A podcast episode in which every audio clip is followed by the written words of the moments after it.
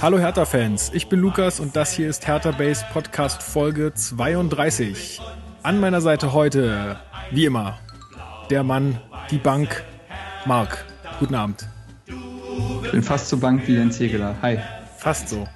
Und äh, neben ihm sitzt, äh, virtuell neben ihm sitzt Flo, unser Grafiker. Hallo Flo. Äh, hallo Flo. Ja, ich bin Flo und ich bin froh. Hallo. Grüße dich. Ich bin froh, so, dass ich hier bin. Grüßt euch. Ähm, ja, wir verzichten jetzt auf das ähm, ganze Trump- und Clinton-Geschwafel äh, und wollen über Fußball reden, wollen über Hertha reden. Wir haben uns jetzt länger nicht gehört, beziehungsweise wir hören uns ja regelmäßig, aber äh, jetzt hier im Rahmen dieses Podcasts äh, hat sich irgendwie nicht ergeben, ist auch egal, braucht sich keiner von uns für entschuldigen, weil wir machen das eh alles umsonst und deswegen äh, machen wir es jetzt, weil jetzt ist auch genug Zeit in der Winterpause, ach Quatsch, in der Winterpause, in der Länderspielpause. Ähm, und ja, wir haben äh, eine Menge zu besprechen. Wir haben vier Spiele auf dem Zettel und noch so ein paar andere Themen, die ihr uns äh, zugeschickt habt. Ja, und ich würde sagen, wir machen das diesmal alles ein bisschen anders, beziehungsweise ähm, ich, wir haben so im Vorgespräch schon geklärt, dass wir jetzt dieses Mal nicht irgendwie chronologisch jedes Spiel abreißen werden, äh, weil wir gehen davon aus, dass eh das jeder von euch gesehen hat, beziehungsweise wenn er es nicht gesehen hat, dann hat er eine Zusammenfassung geguckt und wenn er das nicht gemacht hat, dann hat er einen Zeitungsartikel gelesen oder so. Also ihr wisst, worum es geht und wir werden auf die wichtigen Dinge, die in den Spielen passiert ähm, sind, dann eingehen und auch auf die Aufstellung und so weiter und natürlich auch auf die Spielerleistung, aber jetzt nochmal beschreiben, wie das Tor gefallen ist, das braucht man sicherlich nicht machen, außer es ist irgendwie besonders interessant. Ja, seid ihr damit konform, Jungs? Aber sowas von. Sehr gut. Ja, ich bin auch dabei. Muss ich ja. Alles klar. Dann äh, starten wir einfach gleich mal mit Köln und gucken mal, wie viel ihr davon noch so wisst. Ist ja schon eine Weile her. Ähm, ich weiß noch, dass äh, Pekarik, was war das? Kurz mit dem Daumen in der Energy Drink Dose verschwunden, als ich es aufgemacht habe. Ach ja, Marc scheiße. Scheiße. Das will gelernt sein. Die Frage habe ich natürlich vergessen. Was trinkst du denn, Marc? Aber natürlich ein Effekt. Das ist ja ein, wohl klar. Ein Effekt. Okay, bist, ist das jetzt der Energy Drink, äh, Energy Drink deiner Wahl? Ah, keine Ahnung. Das ist, ob Effekt oder Booster, die nehmen sich nichts. Hauptsache kein Nein zur RB, aber tatsächlich nur zur Getränkedose. Das, das ist dir zu teuer. Nein, ne? ist, das kostet das Dreifache von, von so einem Energy Drink und es ist weniger drin. Ich meine, hallo? Ja, die das, schmecken eh alle gleich. Das, das frage ich mich ja auch immer, ob die Leute, die immer so gegen RB schimpfen, ob die wirklich nie Red Bull trinken. Da, das wäre halt konsequent, ne?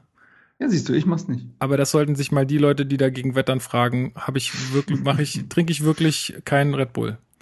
Und Oder deswegen, ist man nicht schon Vereinsmitglied, wenn man den Verein dadurch finanziell unterstützt? Quasi ja. Manche oh, Leute oh, oh, haben ja Wochenende, äh, jedem Wochenende drei Wodka Bull, das ist ja quasi wie ein Mitgliedsbeitrag. Also da lösen wir jetzt, glaube ich, Schied, äh, tiefe Schizophrenie aus. Aber gut, äh, wir sollten ja vielleicht, das, das, ist, das ist ein anderes Thema. Genau. Also daran erkennt man einen guten Podcast. Immer erst auf RB bashen. Genau. ist so, ist so. Das machen wir mal irgendwann in irgendeiner Sommerpause zum Thema oder so.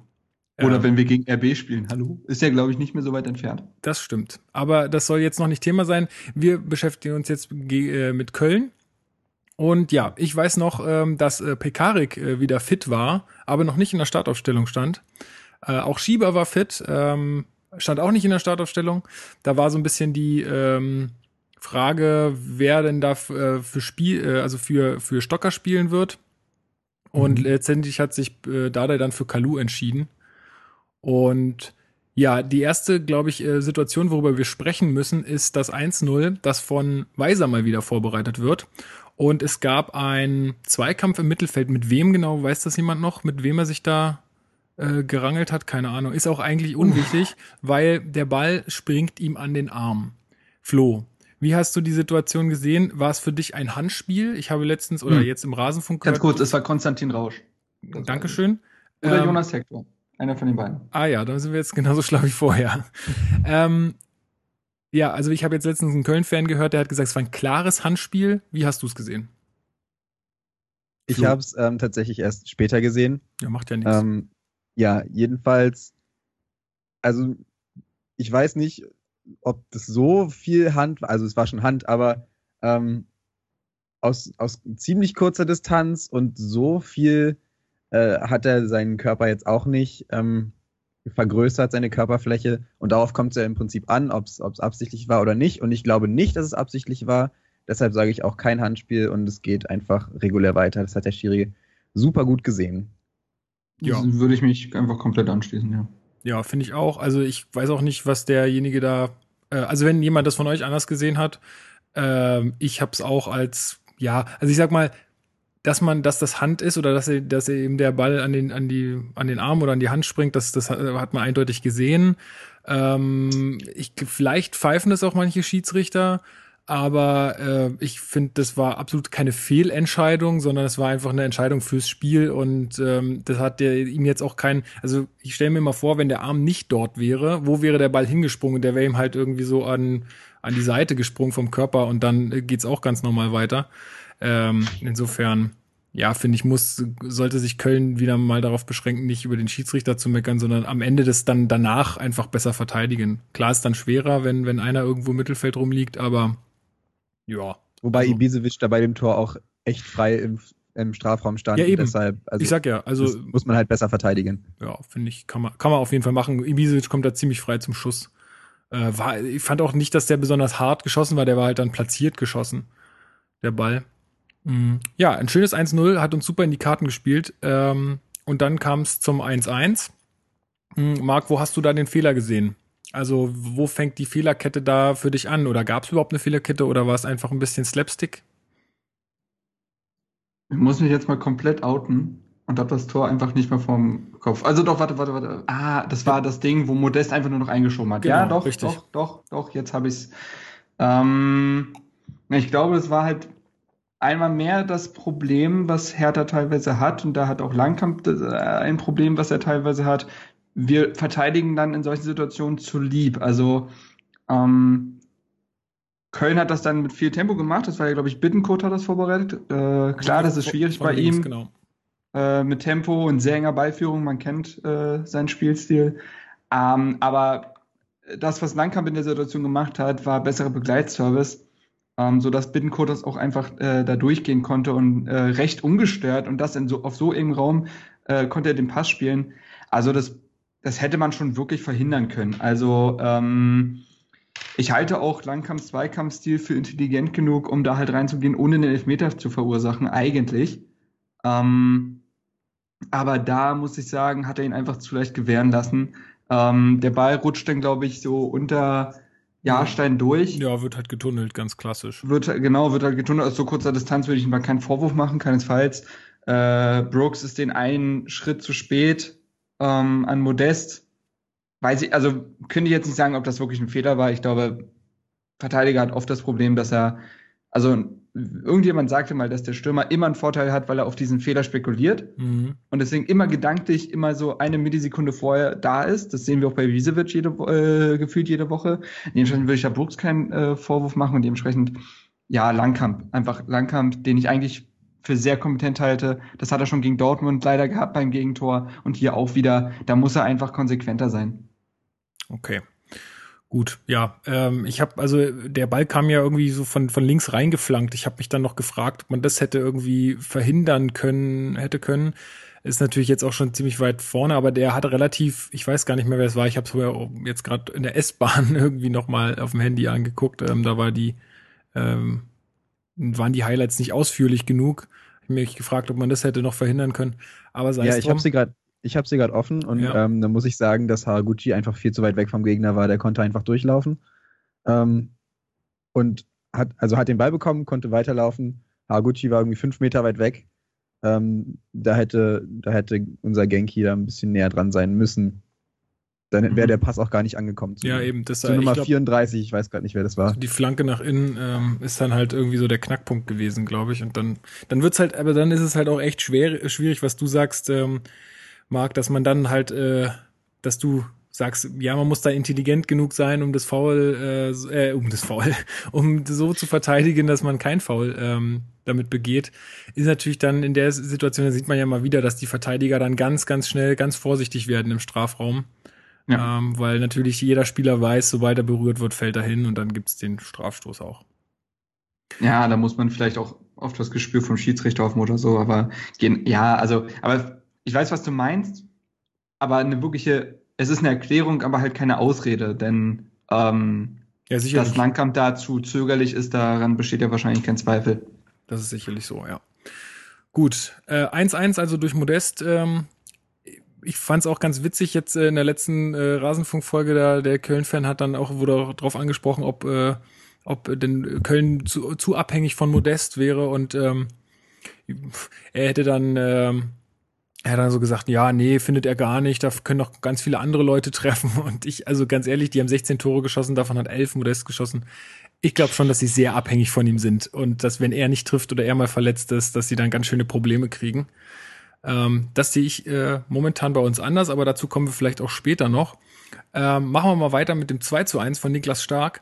Äh, für meine Begriffe, also es war ein Freistoß. Ich weiß gar nicht mehr, wer ihn reingebracht hat. Weiser. Äh, genau. Weiser und ja, also da stellt sich mir auch die Frage, warum Plattenhardt weiterhin die Freistöße und Ecken und so schießt, wenn Weiser solche Dinger bringt.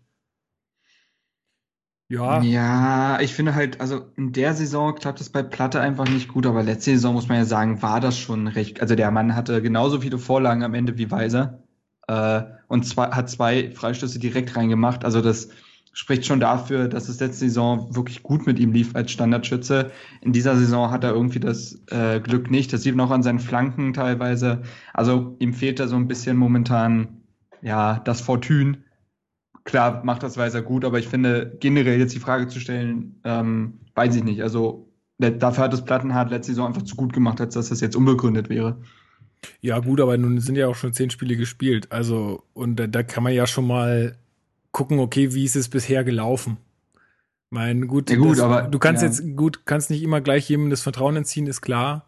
Aber naja. Also wir können, wir können positiv sagen, wenn es Plattenhardt nicht macht, macht's weiser und gut. Ja, also das, und der macht auch das war klasse. auf jeden Fall ein äh, Top-Freistoß mal wieder. Also ich finde eh, weil das Flanken, auch kommen wir im späteren Verlauf ja noch drauf, sind einfach so butterweich und äh, kommt, ja, jetzt beschreibe ich schon wieder das Tor. Aber es war auf jeden Fall Kollektivschlaf äh, von der ähm, Kölner Abwehr, weil irgendwie, ja, Schieber kommt irgendwie im Kopfball äh, ran am, am hinteren Pfosten, kann ihn nochmal in die Mitte köpfen und da stehen dann irgendwie fünf Vertaner alle irgendwie Einköpf, äh, zum Einköpfen bereit. Und, ja. star und stark macht's dann letztendlich.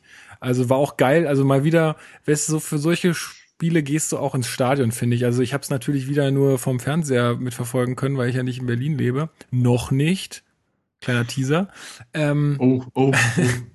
und ähm, da habe ich mir gedacht, für solche Spiele gehst du doch ins Stadion. Weißt du, so um die 80. Minute fällt es 2-1, dann ist noch äh, Nervenkitzel, dass du das über die Zeit bringst, was ja dann auch so war. Und ich finde, ja. für solche Spiele muss man einfach ins Stadion gehen. Weißt du natürlich vorher nie, aber das sowas finde ich einfach geil. Und ja, ich war ja da. Und ja, und war nicht so schlecht, ne? Nee, Stimmung war alles andere als schlecht, ja. Also momentan hat man es ja auch so ein bisschen mit den, also ich weiß nicht, ob, ja, also gegen Freiburg hat man ja auch sehr spät gewonnen, also auch wenn man bis jetzt jedes Spiel gewonnen hat in Heim, waren da durchaus nervenkitzlige Partien dabei. Also ja, das, das macht schon Bock. Da ist Spannung drin. Ja, ähm, ja, wurde dann ja auch hinten raus nochmal richtig gefährlich. Ähm, zweimal mhm. Aluminium. Da sagte der Kommentator, du lieber Gott über dem Olympiastadion. Das äh, war wirklich echt nochmal richtig, richtig knapp. Ähm, äh, auch Jahrstein war wieder überragend. Äh, also hat da überragende Dinger gehalten. Und ich muss echt sagen, ich finde den Jahrstein einfach auch aus dem Grund total geil, weil er so ein, ich meine, das war Kraft auch schon, aber der ist einfach so ein sehr ruhiger Typ. Das ist keiner, der irgendwie, der brüllt schon auch mal rum, aber der ist halt ein abgeklärter Kerl, der macht keinen großen Aufriss, der hält seine Dinger, die er halten muss und ähm, oder teilweise auch nicht halten muss, aber macht es trotzdem und ist einfach so ein abgeklärter Charakter und das äh, schätze ich auch sehr an ihm. Also es ist kein Oliver Kahn, der irgendwie ja völlig völlig äh, abdreht auf dem Platz. Das schätze ich sehr an ihm. Und dann gab es noch eine ganz ähm, krasse Szene, wo sich dann auch wieder die Kölner aufgeregt haben. Kurz vor Schluss, also sogar schon in der Nachspielzeit. Äh, Rudnevs, ähm, ja, fault dem Schiedsrichter nach ähm, Plattenhart und schiebt dann äh, danach ähm, den Ball ins Tor. Und der Schiedsrichter pfeift etwas spät, Flo. Würdest du sagen, klares Foul oder äh, kann man das weiterspielen lassen? Ähm, also es ist auf jeden Fall ein klares Foul. Der trifft ihn mhm. auf jeden Fall am Schienbein von hinten. Ähm, Er trifft ihn am Schienbein von hinten. Ja, doch, er kommt also, so. Der, der, der um Ball, Bein, also er, ich weiß es gerade nicht mehr, aber hat er sich um das Bein rumgestängelt? Ich habe ja, irgendwie ja, gefühlt, so, dass er ja, ungefähr so. war. Okay. Ungefähr cool. so. Ähm, Rudnevs kommt von hinten und weiß ich nicht, ist dann halt so, so ein bisschen hinter links, so seitlich hinter, hinter ihm, ihm, ja. Und dann mhm, okay. trifft er ihn halt am Schienbein. Und das ist halt so, Plattenhardt hätte den Ball, glaube ich, bekommen. Ja. Ähm, dadurch eben nicht. Der Schiedsrichter hat hier echt spät gepfiffen, was ich nicht verstehen kann. Entweder pfeift er gleich oder er lässt es weiterspielen. Mhm. Ähm, dadurch ist auch die, ich glaube, das hatten wir auch in der Gruppe geklärt, dadurch ist die, ähm, die Spannung halt entstanden zwischen diesen, zwischen den Kölnern und dem Schiedsrichter. Hätte er direkt gepfiffen, hätte es, glaube ich, keine Diskussion gegeben. Ähm, hat dann aber erst eben spät gepfiffen und dadurch wurde es halt hitzig, hm. sag ich, ich, mal. Also ich sag mal, ich, ich fand ja da auch, sag mal, was du dazu sa äh, sagen willst, Marc, ich, ich glaube, ich fand auch ein bisschen, dass Platten hat das auch dankend angenommen hat. Also ich glaube nicht, dass es, also ich weiß es jetzt nicht zu 100 Prozent, aber dass es jetzt irgendwie mega mhm. schmerzhaft mhm. war. Also, wie er fällt, ist alles natürlich, er bleibt bloß halt lange liegen, so, weil er wahrscheinlich gewartet hat, bis der Schiedsrichter abpfeift, das stimmt. Ähm, dennoch gibt's genau, also ich bin da auch bei Flo. Also erstens klares Foul, zweitens Schiedsrichter hat einfach zu spät gepfiffen. Das hat ja Dade nach der Partie auch als erstes eingeräumt, dass äh, wie Flo sagt, entweder sofort pfeifen oder nicht. Ähm, so ein Mittelding, da gucken erstmal alle komisch. Ähm, nee, also so viel hinzuzufügen habe ich nicht. Gut. Ja, also ich beginne auch mit, für mich ist es auch ein klares Foul und da braucht sich auch, denke ich, keiner aufregen. Ähm, die müssen das Tor halt dann früher machen. Ähm, mhm. Ja, und ähm, eine Sache, die auch noch im Zuge dieses Spiels dann äh, am Ende für Diskussionen gesorgt hat, waren mal wieder die Fans. Ähm, da hatten wir auch ein Telefonat zu Marc und wir haben uns dazu entschieden, jetzt nicht jedes Mal irgendwie äh, irgendwelche Fanaktionen zu kommentieren. Da wird man auch irgendwann müde. Ähm, das ist nun mal so. Aber trotzdem muss man vielleicht einmal ein klares Statement auch von unserer Seite dazu abgeben auch wenn es jetzt schon ein bisschen verjährt ist.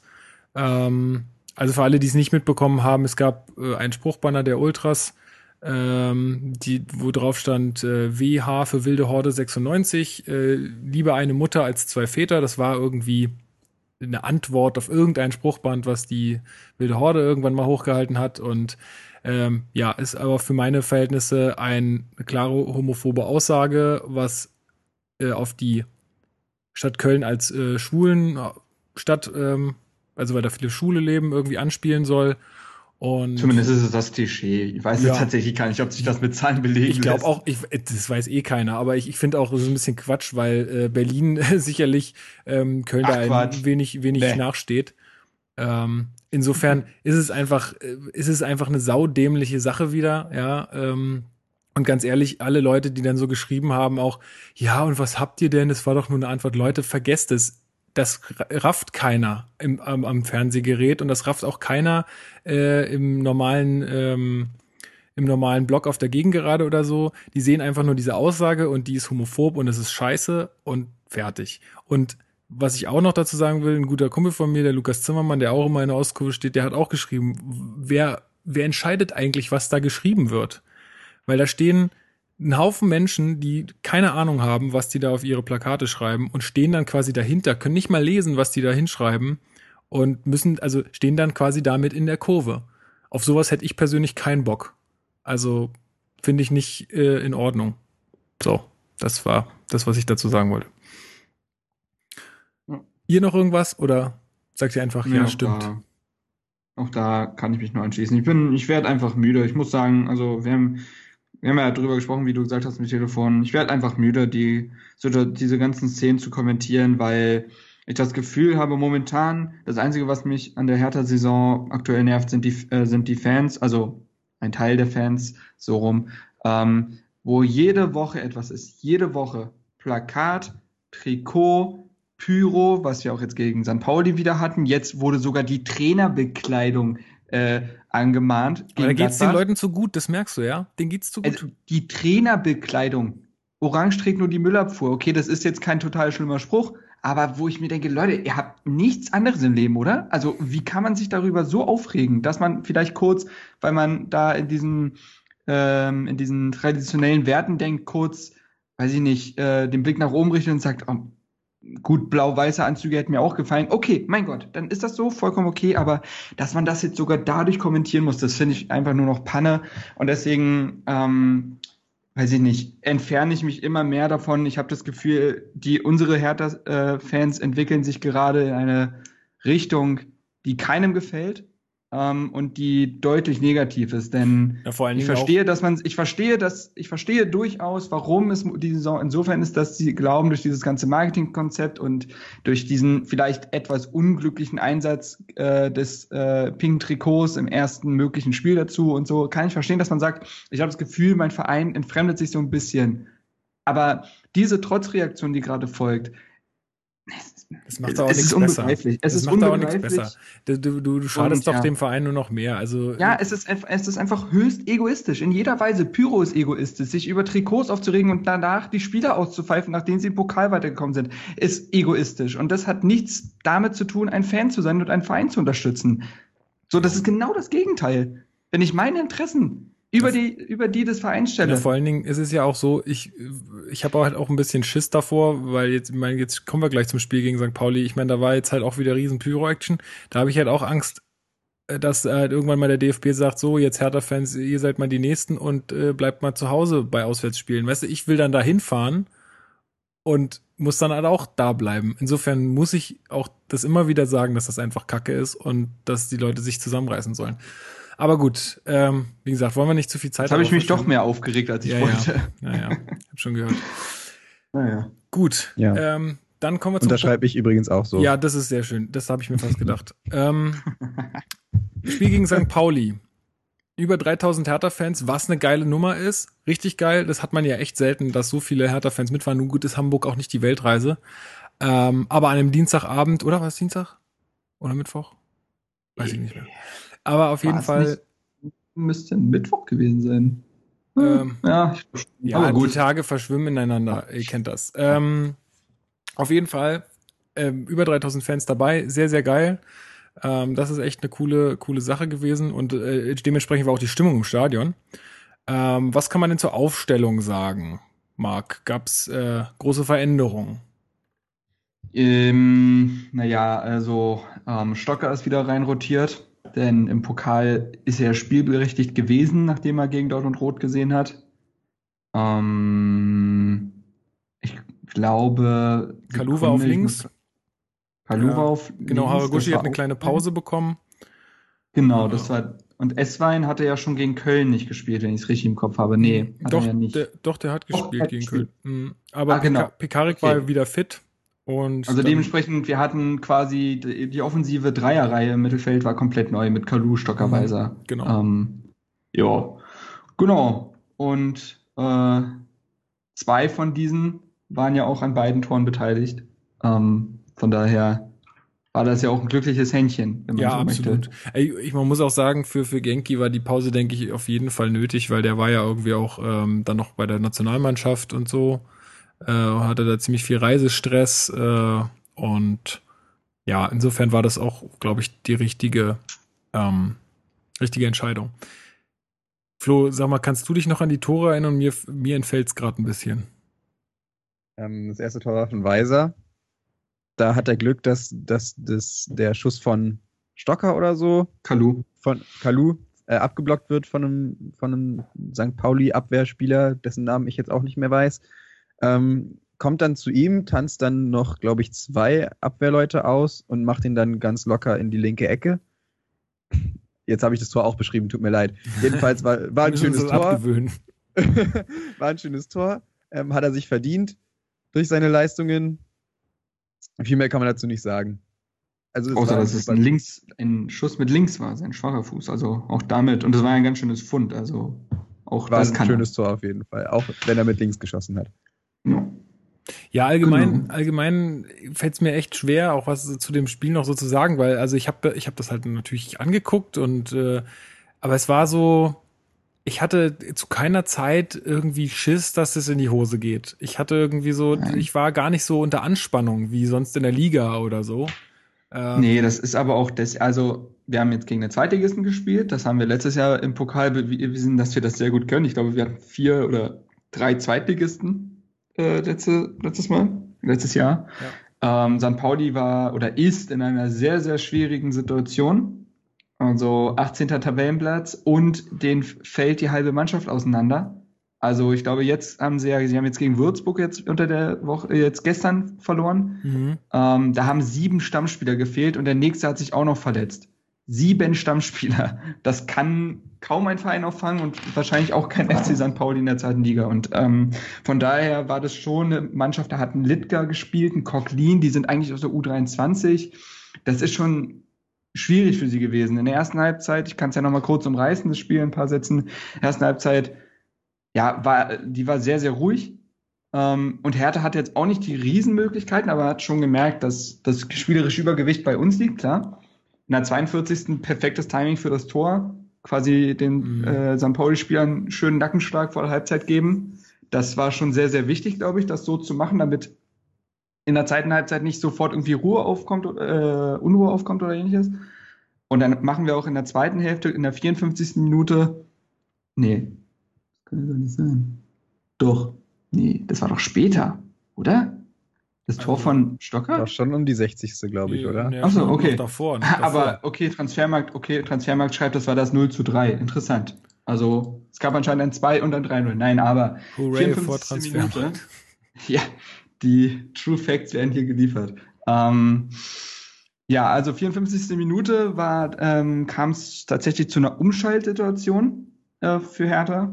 Die Mannschaft trieb den Ball nach vorne, also Ibisevic äh, trieb den Ball nach vorne, spielte zu Weiser und Weiser äh, vernascht seinen Gegenspieler aber mal komplett. Ich glaube, Bubala war es, meine ich, ähm, den er da zweimal komplett stehen lässt und dann die haargenaue Flanke auf, die, auf den linken Pfosten bringt, wo Stocker einköpft aus einem Meter. Das äh, mal wieder bewiesen hat, in was, ein, in was für einer überragender Form halt auch Mitchell Weiser ist, der momentan Spiele am laufenden Band entscheidet. Und das auch für mich ganz, ganz wichtig, Stocker seine Form behält, während er nicht in der Liga spielen durfte. Denn es kann, ich glaube, Stocker ist, wäre durchaus ein Charakter oder ein Spielertyp, der schnell auch wieder diesen Drive verlieren könnte, wenn er nicht auf dem Feld steht. Und aber den hat er sich jetzt behalten. Jetzt hoffen wir natürlich gegen Augsburg, dass es wieder so läuft. Aber das war für mich auch persönlich äh, sehr wichtig zu sehen, dass er weiterhin so gut funktioniert. Ähm, ja. Ja, war irgendwie auch eine ganz dankbare Partie zu dem Zeitpunkt, auch für, für Kalu, dass er mal wieder ein Spiel von Beginn an macht. Ähm, wie habt ihr seine Leistung so gesehen? Also ich fand, okay. es war jetzt, war jetzt nicht überragend, war aber auch nicht schlecht oder so. Es war, glaube ich, echt mal ein ganz gutes und dankbares Spiel, um einfach mal wieder Spielpraxis zu sammeln, mal wieder so ein Spiel von Beginn an zu bestreiten. Das war, glaube ich, ja. in dem Moment ganz gut für ihn. Er hatte ja auch einen Pfostenschuss. Also der hätte ja beinahe selbst noch getroffen. Ähm, Na, immerhin. Ja, den hätte er sich aber auch verdient. Jeden, also ich fand, das, das hast du ganz gut zusammengefasst, auch für das Spiel generell. Es war ein unspektakuläres Spiel, mit zwei Highlights für uns, wo ich, wo ich sage, okay, das haben wir kontrolliert, das haben wir gut gemacht. Und es war ein Pflichtsieg eigentlich so. so die St. Paulianer, die ja, Paulianer oder wie man sagt, die mhm. haben das super gemacht mit, mit Gegenhalten. Aber in der jetzigen Form, in der Hertha ist, schafft man es halt nicht als, als St. Pauli gegenzuhalten, finde ich. Ja, ich fand es so ein ja. bisschen, ein bisschen ähnlich zu, zu der Partie im letzten Jahr gegen Nürnberg. Also der Gegner war keinesfalls schlecht oder, oder mhm. konnte, man konnte jetzt nicht sagen, dass sie irgendwie nichts, nichts, nichts unternehmen konnten, aber man hat einfach den Klassenunterschied deutlich gespürt und dann ist es halt auch so ausgegangen, wie es sein muss im Endeffekt am Ende. Ja, aber ich bin auch, also auch das kann man ja auch mal lobend erwähnen, das ist eben so souverän, weil Leverkusen ist gegen Lotte rausgeflogen, Freiburg gegen Sandhausen. Ja, absolut. Äh, also da gab es schon wieder diese Pokalüberraschung. Gut, wir wurden, wir wurden belohnt mit einem tollen Auswärtsspiel in Dortmund. Yay! Ähm, oh. ähm, naja, gut, man nimmt es, wie es kommt, ne? Wenn man den Titel will, dann geht es wahrscheinlich auch nur über Dortmund ja. oder die Bayern. Von daher äh, dürfen wir uns eigentlich nicht beschweren, zumal wir ja oftmals, also jetzt letzte Saison hatten wir lange Losglück, jetzt auch einen Zweitligisten bekommen. Das hätte schon anders aussehen können. Wir hätten jetzt auch schon gegen Mainz spielen können. Von daher, ähm, ja, aber nee, äh, für mich war es schon wichtig herauszuheben, dass, dass man auch dieses Spiel so souverän halt ähm, durchgeführt hat. Ah, ich sehe gerade, Fürth kam gegen Mainz noch weiter. Dortmund ist erst im Elfmeterschießen gegen Union weitergekommen. Ähm, Gab es noch irgendwas unglaublich äh, ach ja, äh, hier Dings, Astoria Waldorf hat Darmstadt geschlagen. Jetzt haben wir das tolle Spiel Waldorf gegen Bielefeld in der nächsten Runde. Ähm, ja, aber dementsprechend souverän und das ist auch gut so. Ja. Wollen wir noch ein paar Worte zu, zum Los sagen? Ich glaube, das kann sich jeder denken. Im Auswärtsspiel in Dortmund wird brutal schwer. Äh, ja. Weil die auch eine ganz andere Kadersituation haben werden zu den Zeiten. Ja, jetzt. sicher. Also ich glaube auch, dass das Spiel, hatten wir ja im letzten Podcast äh, auch hinreichend besprochen, ähm, dass das auch viel damit zu tun hatte, dass da einfach super viele Stammkräfte ausgefallen sind. Ähm, mhm. Und das natürlich dann, das, wann ist das? Im Februar oder so? Ja. Dass das natürlich dann ganz anders aussehen wird. Dass da viele Leute zurückkommen. Wobei ich sogar sagen würde, gegen Dortmund stelle ich mir schöner vor, beziehungsweise halt nicht einfacher, aber irgendwie berechenbarer, als wenn wir jetzt gegen Lotte oder Waldorf spielen würden. Weil mhm. ich habe keine Ahnung, was die noch, was die noch aus dem Hut zaubern. Ich hab, ich hätte so Angst gehabt, wenn wir die gezogen hätten. Und gegen Dortmund weiß man halt irgendwie schon ein bisschen, was kommt. Sicherlich ja. ist das so, aber du hast natürlich trotzdem die, also was heißt Schwäche, aber du hast natürlich, äh, die haben nicht das Niveau. Klar können die dich immer überraschen und mit tausendprozentigem Einsatz, das ist ja immer das, was man im Pokal sagt können die dich immer auf irgendwie, das will ich schon sagen, flachlegen, aber niederringen. Ähm, genau, niederringen, aber äh, ja, ich glaube trotzdem, dass ich lieber Lotte gezogen hätte als Dortmund. Ja, ich verstehe auch schon, was Flo meint, aber ich glaube auch, es ist vielleicht auch gar nicht so schlecht, dass wir auswärts spielen. Also klar, ein Heimspiel hat man immer gerne, aber auswärts in Dortmund ist, glaube ich, für uns und unser Spiel, was wir halt aufziehen können, äh, vielleicht gar nicht so verkehrt. Also zumal Hertha in den letzten Jahren, okay, nehmen wir das Halbfinale letztes Jahr raus, ähm, gar nicht so schlecht gegen Dortmund aussah. Also wenn wir jetzt Jahr da durchaus mal was reißen können und dementsprechend würde ich das als eher offeneres Spiel, natürlich mit 60-40 Tendenz für Dortmund, aber das, das ist schon möglich. Es ist jetzt nicht unmöglich, wie wenn wir jetzt gegen Bayern in Topform spielen würden, sondern nee, das ist ja, Dortmund mal, und mal, die sind schlagbar diese Saison. Wie unsere Personalsituation dann aussehen wird, ne? Also da kommen ja auch einige zurück. Ja, wir haben auch einen ganz schön großen Aderlass, ja. Schauen wir mal. Ja. Zum Thema Auswärtsspiel dann, ähm, spätestens das Finale spielen wir dann heim. Also genau. Ist richtig, ist richtig, ist richtig. Ja, ja. Gut, ähm, dann ja, haben wir, wir haben ja nach euren ähm, Themenwünschen gefragt äh, auf Facebook und auf Twitter und da kam auch viel äh, bei rum. Das ist äh, sehr cool. Vielen Dank für eure Beteiligung dort. Ich würde gerne jetzt hier äh, in, an dem Punkt mal eins aufgreifen, weil wir jetzt auch wieder über ein Auswärtsspiel geredet haben und auch jetzt ein Auswärtsspiel kommt. Ähm, jemand hat gefragt, jetzt muss ich nochmal ganz kurz gucken, wer das war, wie wir das Ticketing bei Auswärtsspielen äh, finden. Ich weiß nicht, Marc, ob du dafür jetzt so viel dazu sagen kannst, weil ich glaube, du hast noch nicht so viele Auswärtstickets gekauft. Ist jetzt nicht despektierlich gemeint, aber. Nee, nee, ich ähm, habe absolut gar keine Ahnung. Bin ich ehrlich, bevor ich jetzt hier rumstammel, kann ich mich überhaupt nicht zu äußern. Genau, also Matti Mokel, äh, wie findet ihr das Ticketing von Hertha bei Auswärts, äh, bei Auswärtstickets? Vielleicht kann man da, ich weiß nicht, worauf er genau hinaus will oder sie. Wahrscheinlich auch nichts Positives. Ähm, ja, wahrscheinlich nicht. Also ich weiß, ich habe es jetzt nur mitbekommen, dass irgendwie innerhalb von zehn Minuten die äh, Tickets gegen Wolfsburg und Leipzig alle vergriffen waren. Es ist ja so, dass äh, glaube irgendwie zwei Tage vorher oder ein paar Tage vorher die Dauerkarteninhaber und die Mitglieder mh, zuerst die Möglichkeit haben, Karten zu kaufen und ja. dann erst die Karten wieder in freien Verkauf gehen. Äh, mein Vater und mein Bruder wollten jetzt auch nach äh, Wolfsburg fahren, weil mein Vater da in der Nähe arbeitet und ähm, und dann habe ich gesagt, ja, dann braucht er aber meinen Zugang. Dann habe ich denen meinen Zugang gegeben und dann habe ich aber auch gesagt, seid um neun Uhr online, weil ansonsten habt ihr keine Chance. Und äh, mein Vater hat das dann auch gemacht und hat auch gesagt, nach zehn Minuten hat keine Chance mehr. Also da waren alle Tickets weg. Ich muss sagen, wie willst du es machen? Es ist, besteht nur ein gewisses Kontingent äh, zur Verfügung. Ich finde es auch gut, dass äh, Mitglieder und Dauerkarteninhaber da irgendwo einen gewissen Vorteil haben, weil sie einfach äh, ja, Mitglieder sind, den Verein halt einfach kontinuierlich unterstützen. Äh, und ich finde, dafür kann man auch ein paar Benefits bekommen. Und äh, ich glaube, dass jetzt mal gut, mal Wolfsburg und mal Hamburg und solche Sachen ausgenommen, weil das jetzt wirklich sehr naheliegende und auch Leipzig ist jetzt nicht so weit weg, ähm, Auswärtsfahrten sind. Aber ich glaube, dass zum Beispiel in Dortmund oder äh, weiß ich nicht, bei welche, bei Frankfurt oder so, dass die, Freiburg. Die, hä, warum? Nee, also ich wollte sagen. Freiburg ist doch, ist es, ist für uns, Freiburg äh, ist doch für uns, glaube ich, äh, die längste Strecke. Ja, ja, nee, ich wollte, was, ich wollte aber was anderes sagen. Ich wollte sagen, dass dort die, ähm, dass dort diese Situation noch viel krasser ist als bei uns. Also Ach ich sag so. mal, wenn, wenn, wenn man sich Ach bemüht so. und jemand findet, der vielleicht eine Dauerkarte hat oder sagt und sagt zu dem, hey, pass auf, ich gebe dir ein Bier aus, wenn du mir da zwei Tickets besorgst, dann kriegt man das schon irgendwie hin, wenn man sich wirklich bemüht. Aber da, bei, bei Dortmund hast du ja gar keine Chance, wenn du nicht in irgendeinem Fanclub bist.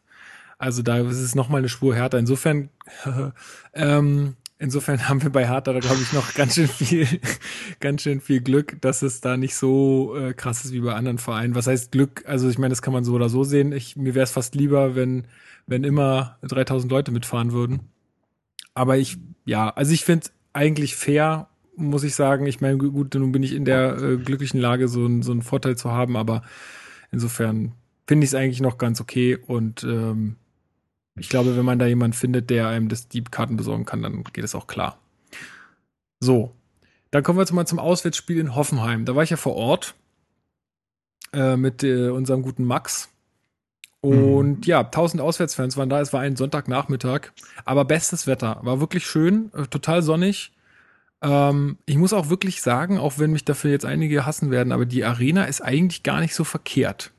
Also die, die Ränge sind schön steil. Ich meine, da natürlich ist da keine Stimmung. Klar, ne, da sitzen halt irgendwie nur Familien oder Leute, die irgendwie seit drei Jahren Fußball Aber ist da wirklich keine Stimmung? Ja, also ich, ich glaube, wenn die Auswärtsfans nicht wären, dann hättest du da wirklich kein, keine Stimmung in dem Laden. Also zumindest auf, auf, der, auf der gegenüberliegenden Seite von deren Südkurve hörst du, also du hörst die gar nicht. Du hörst halt die Fans mal, wenn irgendwie der Schiedsrichter irgendwie Mist entscheidet, dann pfeifen natürlich alle, dann kommt auch so ein bisschen Stimmung auf. Aber sonst ist da wirklich tote Hose. Also das ist wirklich ein bisschen schade. Zumal das echt ein, wirklich eigentlich ein ganz schönes Stadion ist. Steht halt irgendwo in der Pampa.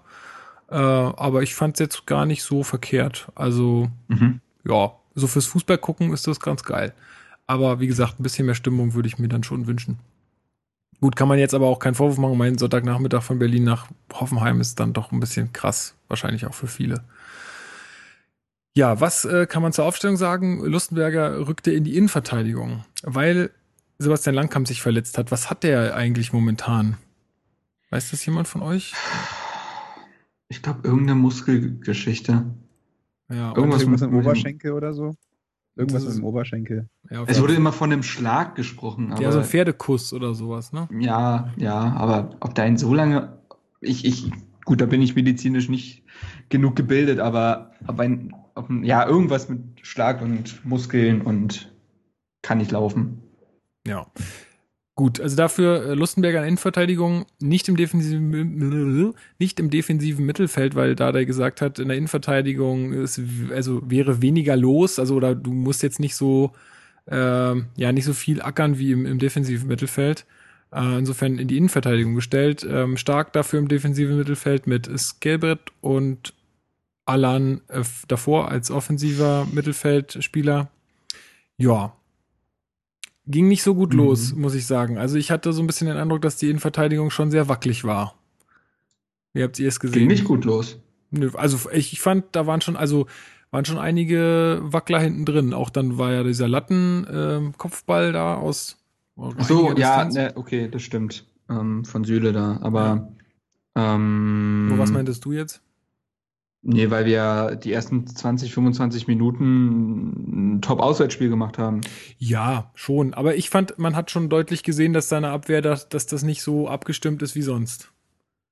Ja, gut, das, das, das ist klar, denn Pekarik als Linksverteidiger hat auch überhaupt nicht funktioniert. Ja, stimmt. Das muss man auch sagen. Platten hat natürlich auch ausgefallen, ja.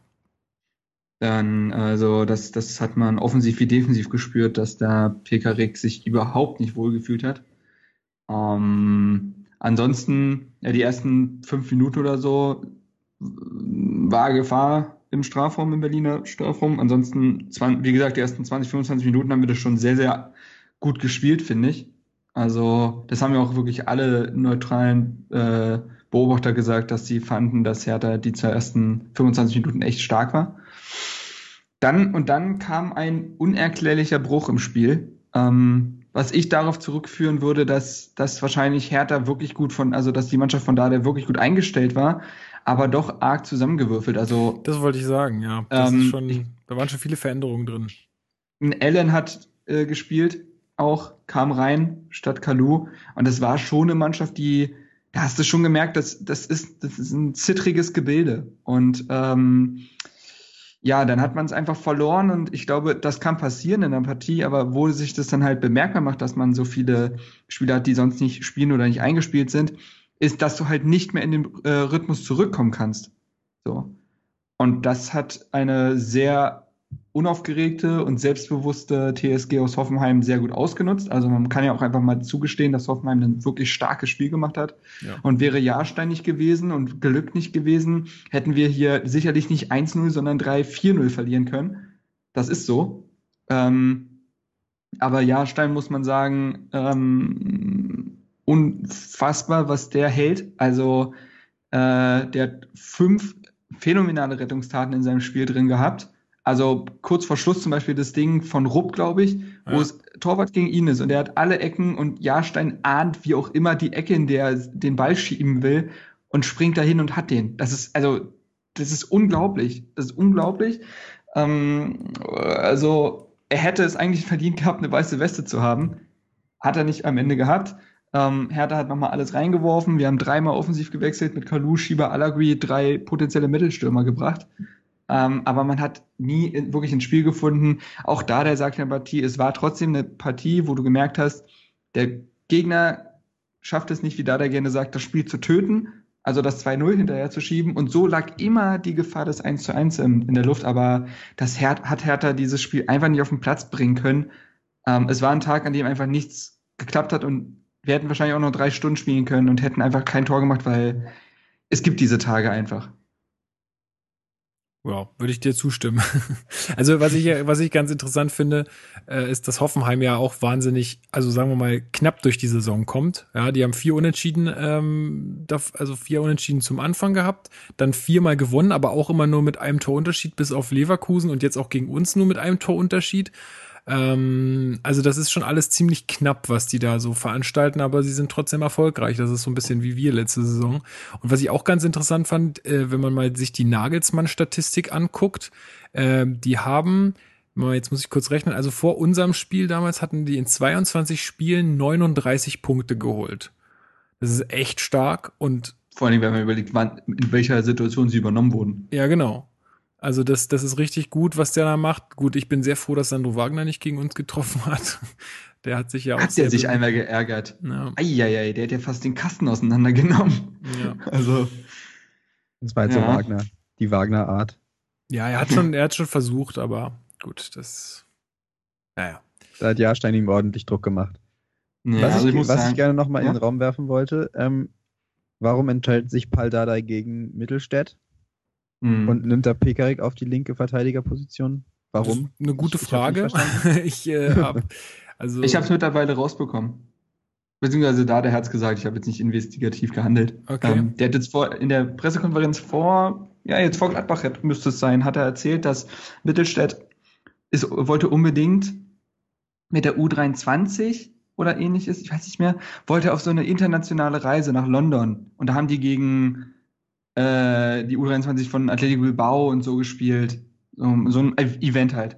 Ähm, und das wollte er nicht verbauen und als Mittelstädt dann wiederkam, hätte er eine Trainings, hatte er eine Trainingseinheit mit den Profis. Und es hat ihm nicht ausgereicht, um ihn halt spielen zu lassen. Der, der wäre zu müde gewesen mhm. und ähm, das war die Begründung dafür. Ähm, ich hatte es ja auch kritisiert, aber jetzt macht das, also das macht nachhinein schon Sinn, auch wenn ich mir durchaus überlegt hätte, also ich, ich traue Mitchell Weiser die Position des Linksverteidigers zu. Ich kann verstehen, wenn da der sagt, sagen würde, er möchte ihn nicht aus dem Rhythmus nehmen als Rechtsverteidiger. Aber rein spielerisch gesehen, wir haben jetzt auch gegen St. Pauli gesehen, der ist beidfüßig. Der kann sich aus Situationen, wo Pekarik sich komplett festgehangen hat, weil er sich den Ball immer auf dem Recht legen muss, hätte Weiser ganz anders handeln können, durch Tempo, durch Dribblings. Ähm, ja, also ich glaube, Pekarik hatte fünf Flanken in dem Spiel, was ein guter Wert ist, aber davon ist, ist, sind alle beim Hoff, bei den Hoffenheimer gelandet. Ähm, das war einfach gar nichts. Und das, das, das, das, ja, und da glaube ich, also in der Theorie, glaube ich, wäre Weiser vielleicht sogar die intelligentere Wahl gewesen. Nun bin ich nicht Paldade und beobachte den Trainingsbetrieb, aber ja. ja. Wo ist VDB 23? Äh, das ist die Frage. Wenn man das braucht. Echt, ey. ähm, was wollte ich jetzt noch sagen? Ach ja, wir hatten, äh, wir sind noch gar nicht aufs Tor eingegangen. Ähm, war ja auch, also man muss, das kommt, kommt noch ein bisschen oben drauf zu dieser, dass das auch, ähm, dass auch Hoffenheim das Spiel nicht töten konnte. Äh, das war ja auch eine Standardsituation noch obendrein, ja. Das war ja noch nicht mal irgendwie aus dem Spiel heraus, wo sie es nicht gepackt haben, sondern es war dann auch ein Freistoß, ähm, wo Sühle dann, ich glaube, Lustenberger überrennt so ein bisschen. Ähm, war jetzt kein Foul oder so. Pekarek. Ach, Pekarek, ja, natürlich, klar, äh, sorry. Äh, Pekarek überrennt, ähm, war absolut kein Foul, war der, ja, das ist, war einfach, die, die Hoffenheimer haben einfach auch eine gewisse Größe, ja. Also wenn, wenn da so ein Sühle und so ein Wagner und da sind noch ein paar andere, die eine, also die echt eine gute Obst, Körperstatur auch über 1,90. Dann, ähm, dann wird's echt schwierig bei so Standardsituationen. Gerade wenn du dann mit, äh, mit solchen Leuten wie Pickerick, Weiser, Lustenberger, da ist der einzige, der groß ist, ist dann irgendwie Brooks und Stark könnte dann sich halt auch noch hinten orientieren, aber ja, da wird's dann halt schon kritisch. Also das, ja, deswegen fand ich auch diesen Vorwurf komplett oberflächlich zu sagen, ja, da kannst du einen Weiser, äh, da kannst du einen äh, Pekarik Süle nicht hinstellen. Ja, aber diese waren einfach numerisch einfach an großen Spielern überlegen. Du, haben, du hast Vogt, du hast Süle, du hast Hübner und du hast Wagner. Das sind vier. Wir hatten zwei große Spieler mit äh, Brooks und also Stark, also eventuell noch Ibisevic, aber der ist nun, aber der ist nun auch ein paar Zentimeter kleiner mit 1,85. Ja, das ist auch nicht der, der irgendwer verteidigt gewesen. Im, im Kopf. Also irgendwer wäre frei gewesen. Dementsprechend, es ist, glaube ich, Hanebüchen zu sagen, man hat das jetzt falsch verteidigt. Also, ja. Ja.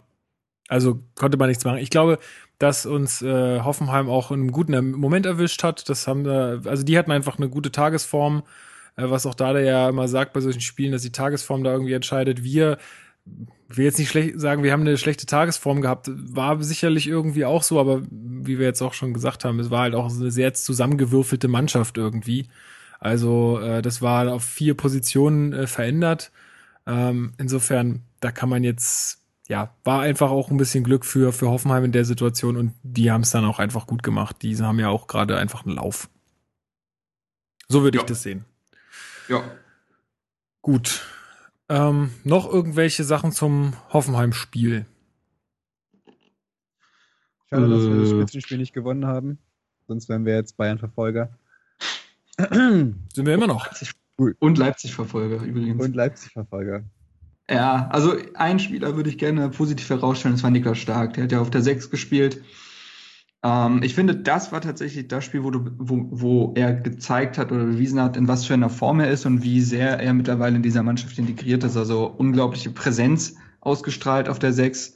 War wirklich Kampf- und Spielfreudig, hat sich nie abkochen lassen, hat fast 70 Prozent Zweikämpfe gewonnen. Ich, also ich finde, der hat, war so der Spieler, der sich am, am meisten aufgebäumt hat und ähm, ja, also den würde ich gerne herausstellen, weil ich finde, das war so das Spiel, wo man gesehen hat, ey, der Niklas Stark, der ist jetzt wirklich nicht mehr aus der Mannschaft wegzudenken. Der ist in Berlin angekommen auf jeden Fall, würde ich auch mhm. unterschreiben so. Und der kann auch irgendwie alles spielen. Wenn er, wenn er in der Innenverteidigung, Innenverteidigung ist, dann harmoniert er mit Brooks extrem gut.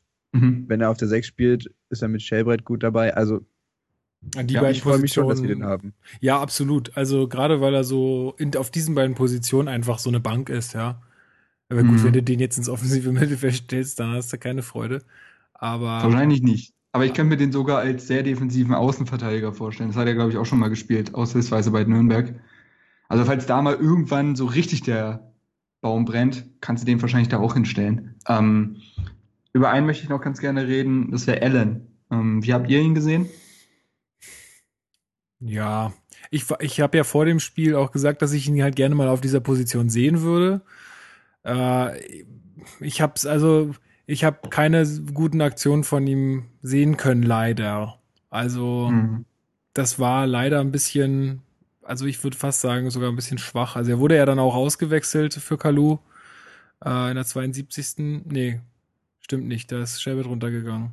Allen hat durchgespielt. Ach, der hat durchgespielt, ja stimmt, der, wurde, ja. hat sogar durchgespielt. Ja, also ich muss sagen, ich habe ihn wenig gesehen, habe wenig Gutes von ihm gesehen. Insofern kann das jetzt keine so gute Leistung gewesen sein. Ich finde es ein bisschen schade, weil ich habe mir halt ein bisschen was davon versprochen.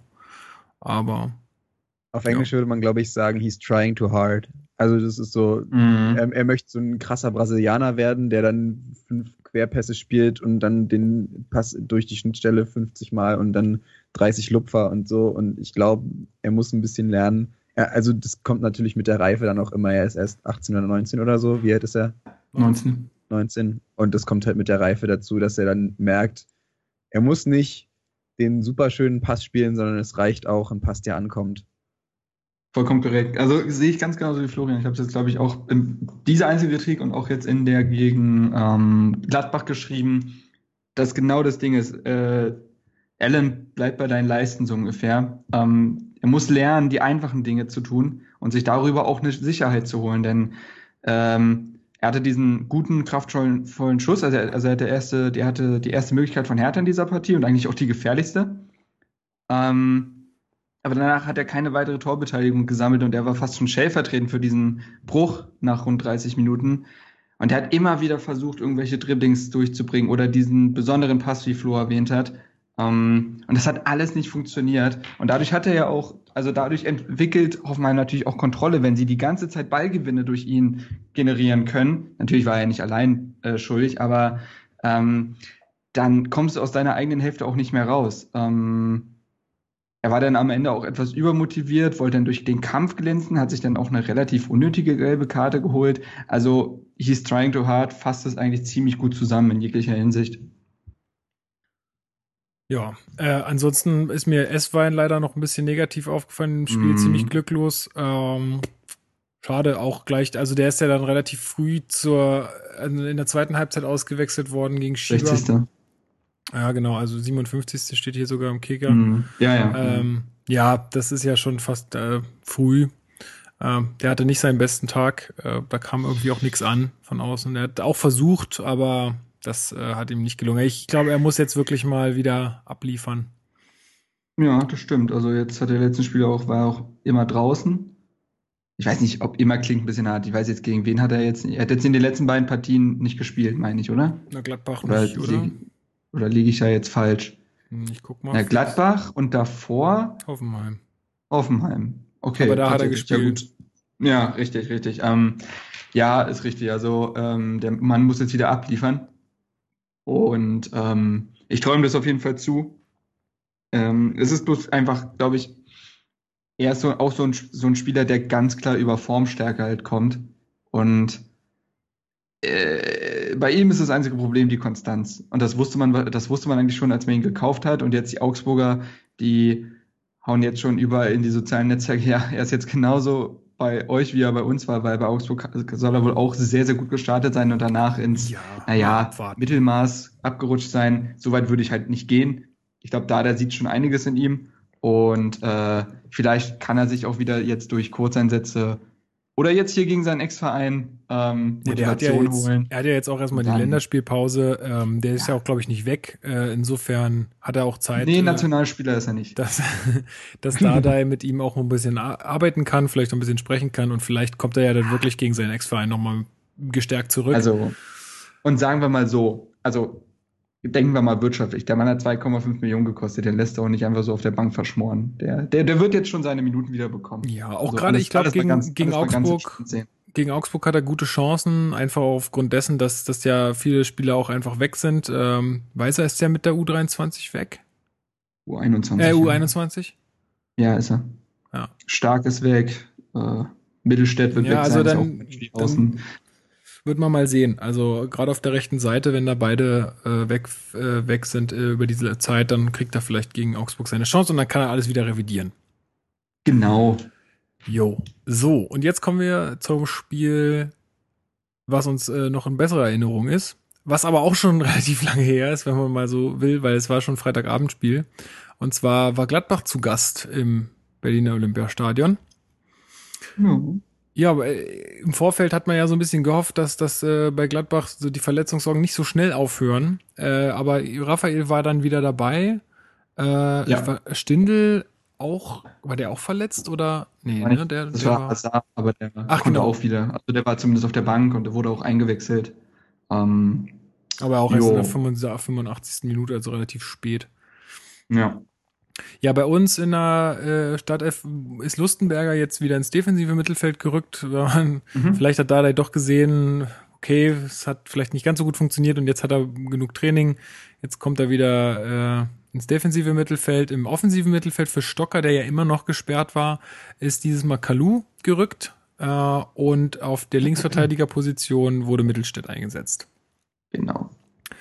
Ja, ähm, wie wollen wir da anfangen? Also gibt ja, mein, dieses Spiel ist jetzt wirklich nicht lange her, da denke ich, haben alle auch mitbekommen, was passiert ist.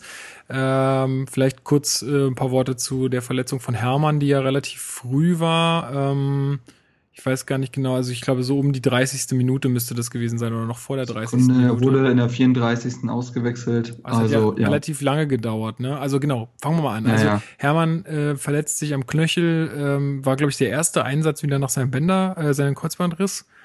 Ähm, oder der erste ich richtige glaub, also Einsatz. Startelf-Einsatz, ich weiß nicht genau. Also irgendwie so. Auf jeden Fall war das auf jeden Fall wieder sein erstes richtiges Spiel und ja, ich würde also Ibisevic auf keinen Fall irgendwelche Schuld daran geben. Also es ist halt einfach ein unglücklicher Zweikampf. Er fällt ihm irgendwie in den Rücken und begräbt dabei sein, sein Bein irgendwie unter, unter sich. Ich glaube, Ibisevic ist ja. auch nicht der leichteste.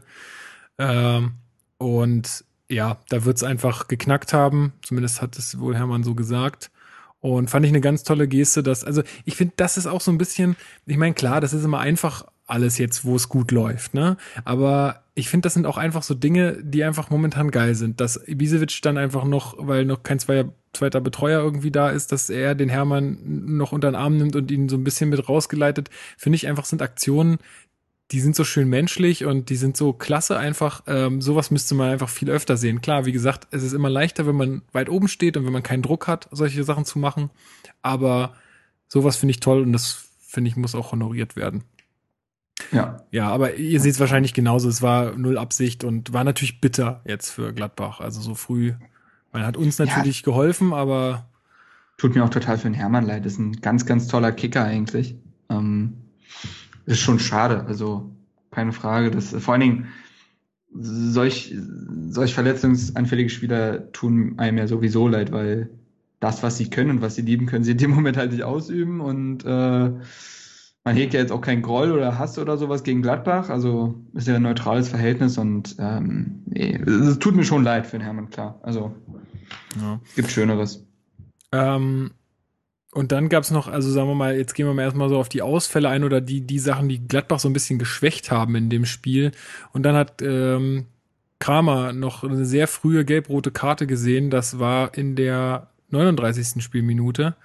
Ähm, Flo, wie würdest du das denn bewerten? Würdest du sagen, also weil ähm, Max Eberl, der Manager von Gladbach, hat nach dem Spiel gesagt, naja, der Schiedsrichter bringt sich äh, in Not oder in eine blöde Lage, wenn er so früh eine gelbe Karte gibt. Das war, oh, das war ganz schön früh, ja. Das war in der achten Minute, sieht Kramer gelb.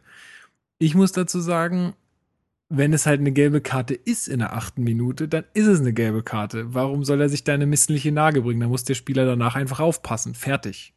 Wie war doch sogar ganz kurz, ganz kurz. Ja. Ähm, äh, bevor Flo was sagt, war es nicht sogar ein taktisches Foul in der achten Minute? Ja.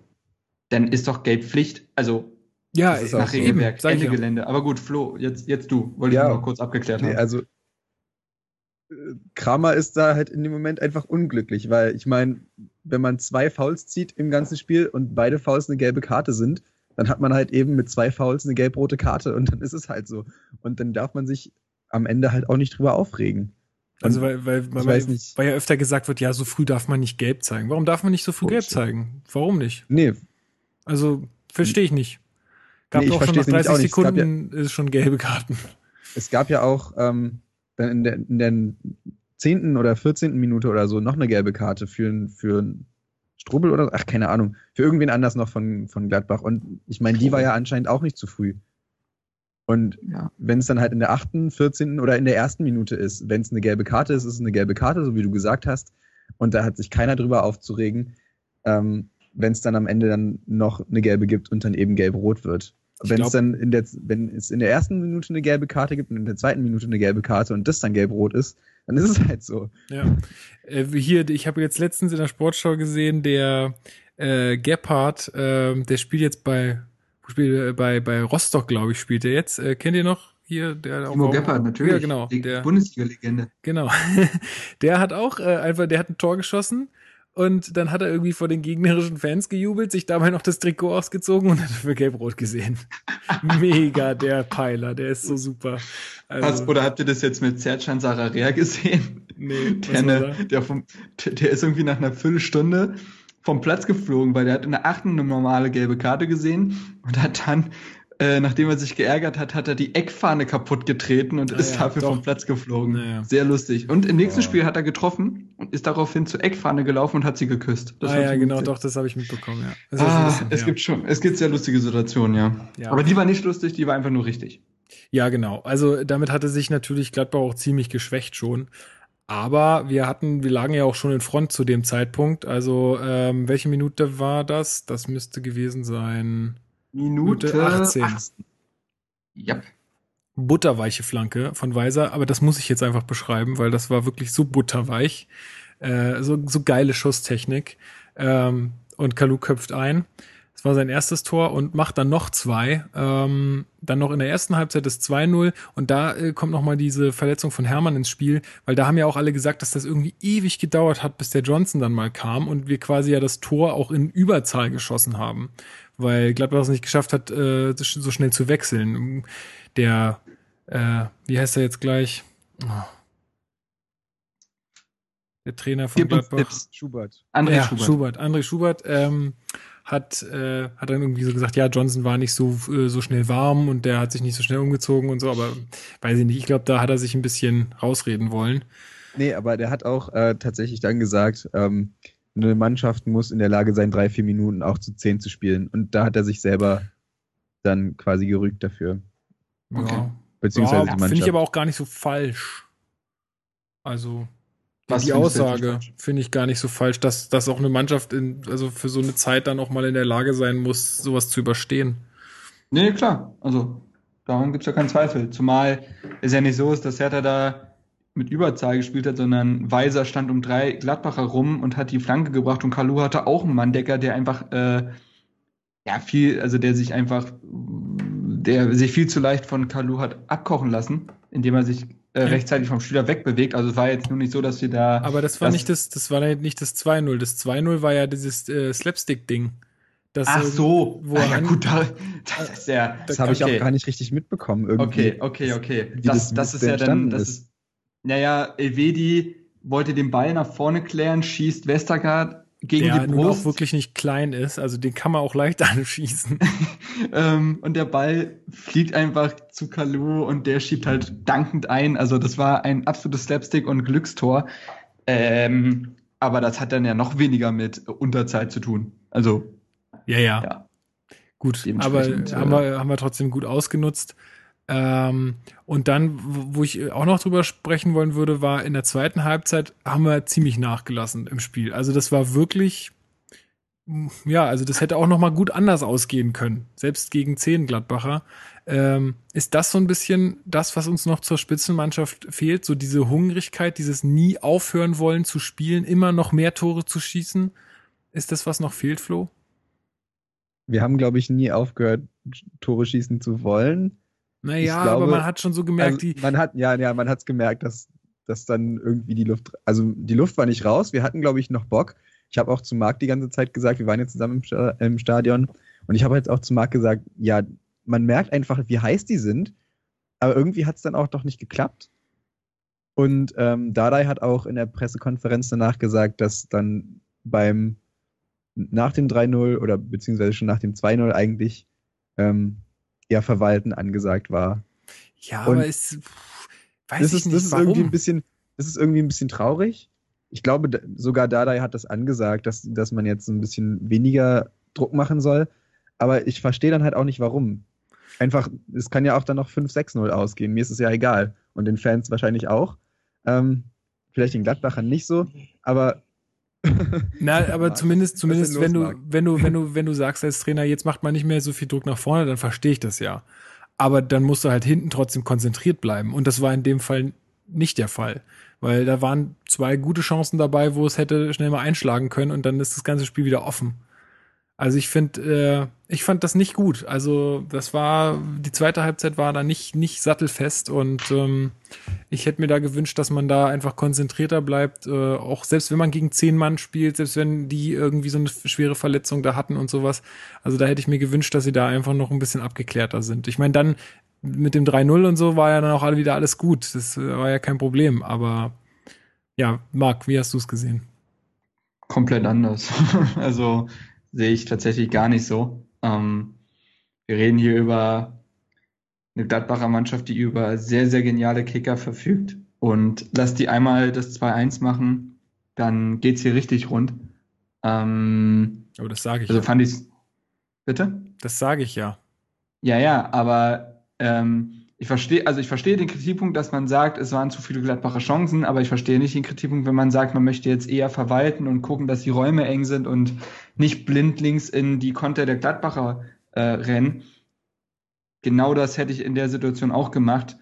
Ähm, natürlich war das komplett unspektakulär für den Zuschauer, aber ich hätte nur verstanden, also bei einem 1 zu 0 hätte ich weiter Druck gemacht, aber mit 2 zu 0, ne. Nee, ganz ehrlich nicht. Und dann finde ich, ist es auch fast, äh, fast der Stil einer Top-Mannschaft zu sagen, wir wissen, dass wir dieses Spiel sehr wahrscheinlich gewinnen werden, wenn wir jetzt einfach äh, den Ball laufen lassen. Und das haben sie ja getan. Wir waren ja eine sehr ballsichere Mannschaft in diesem Spiel.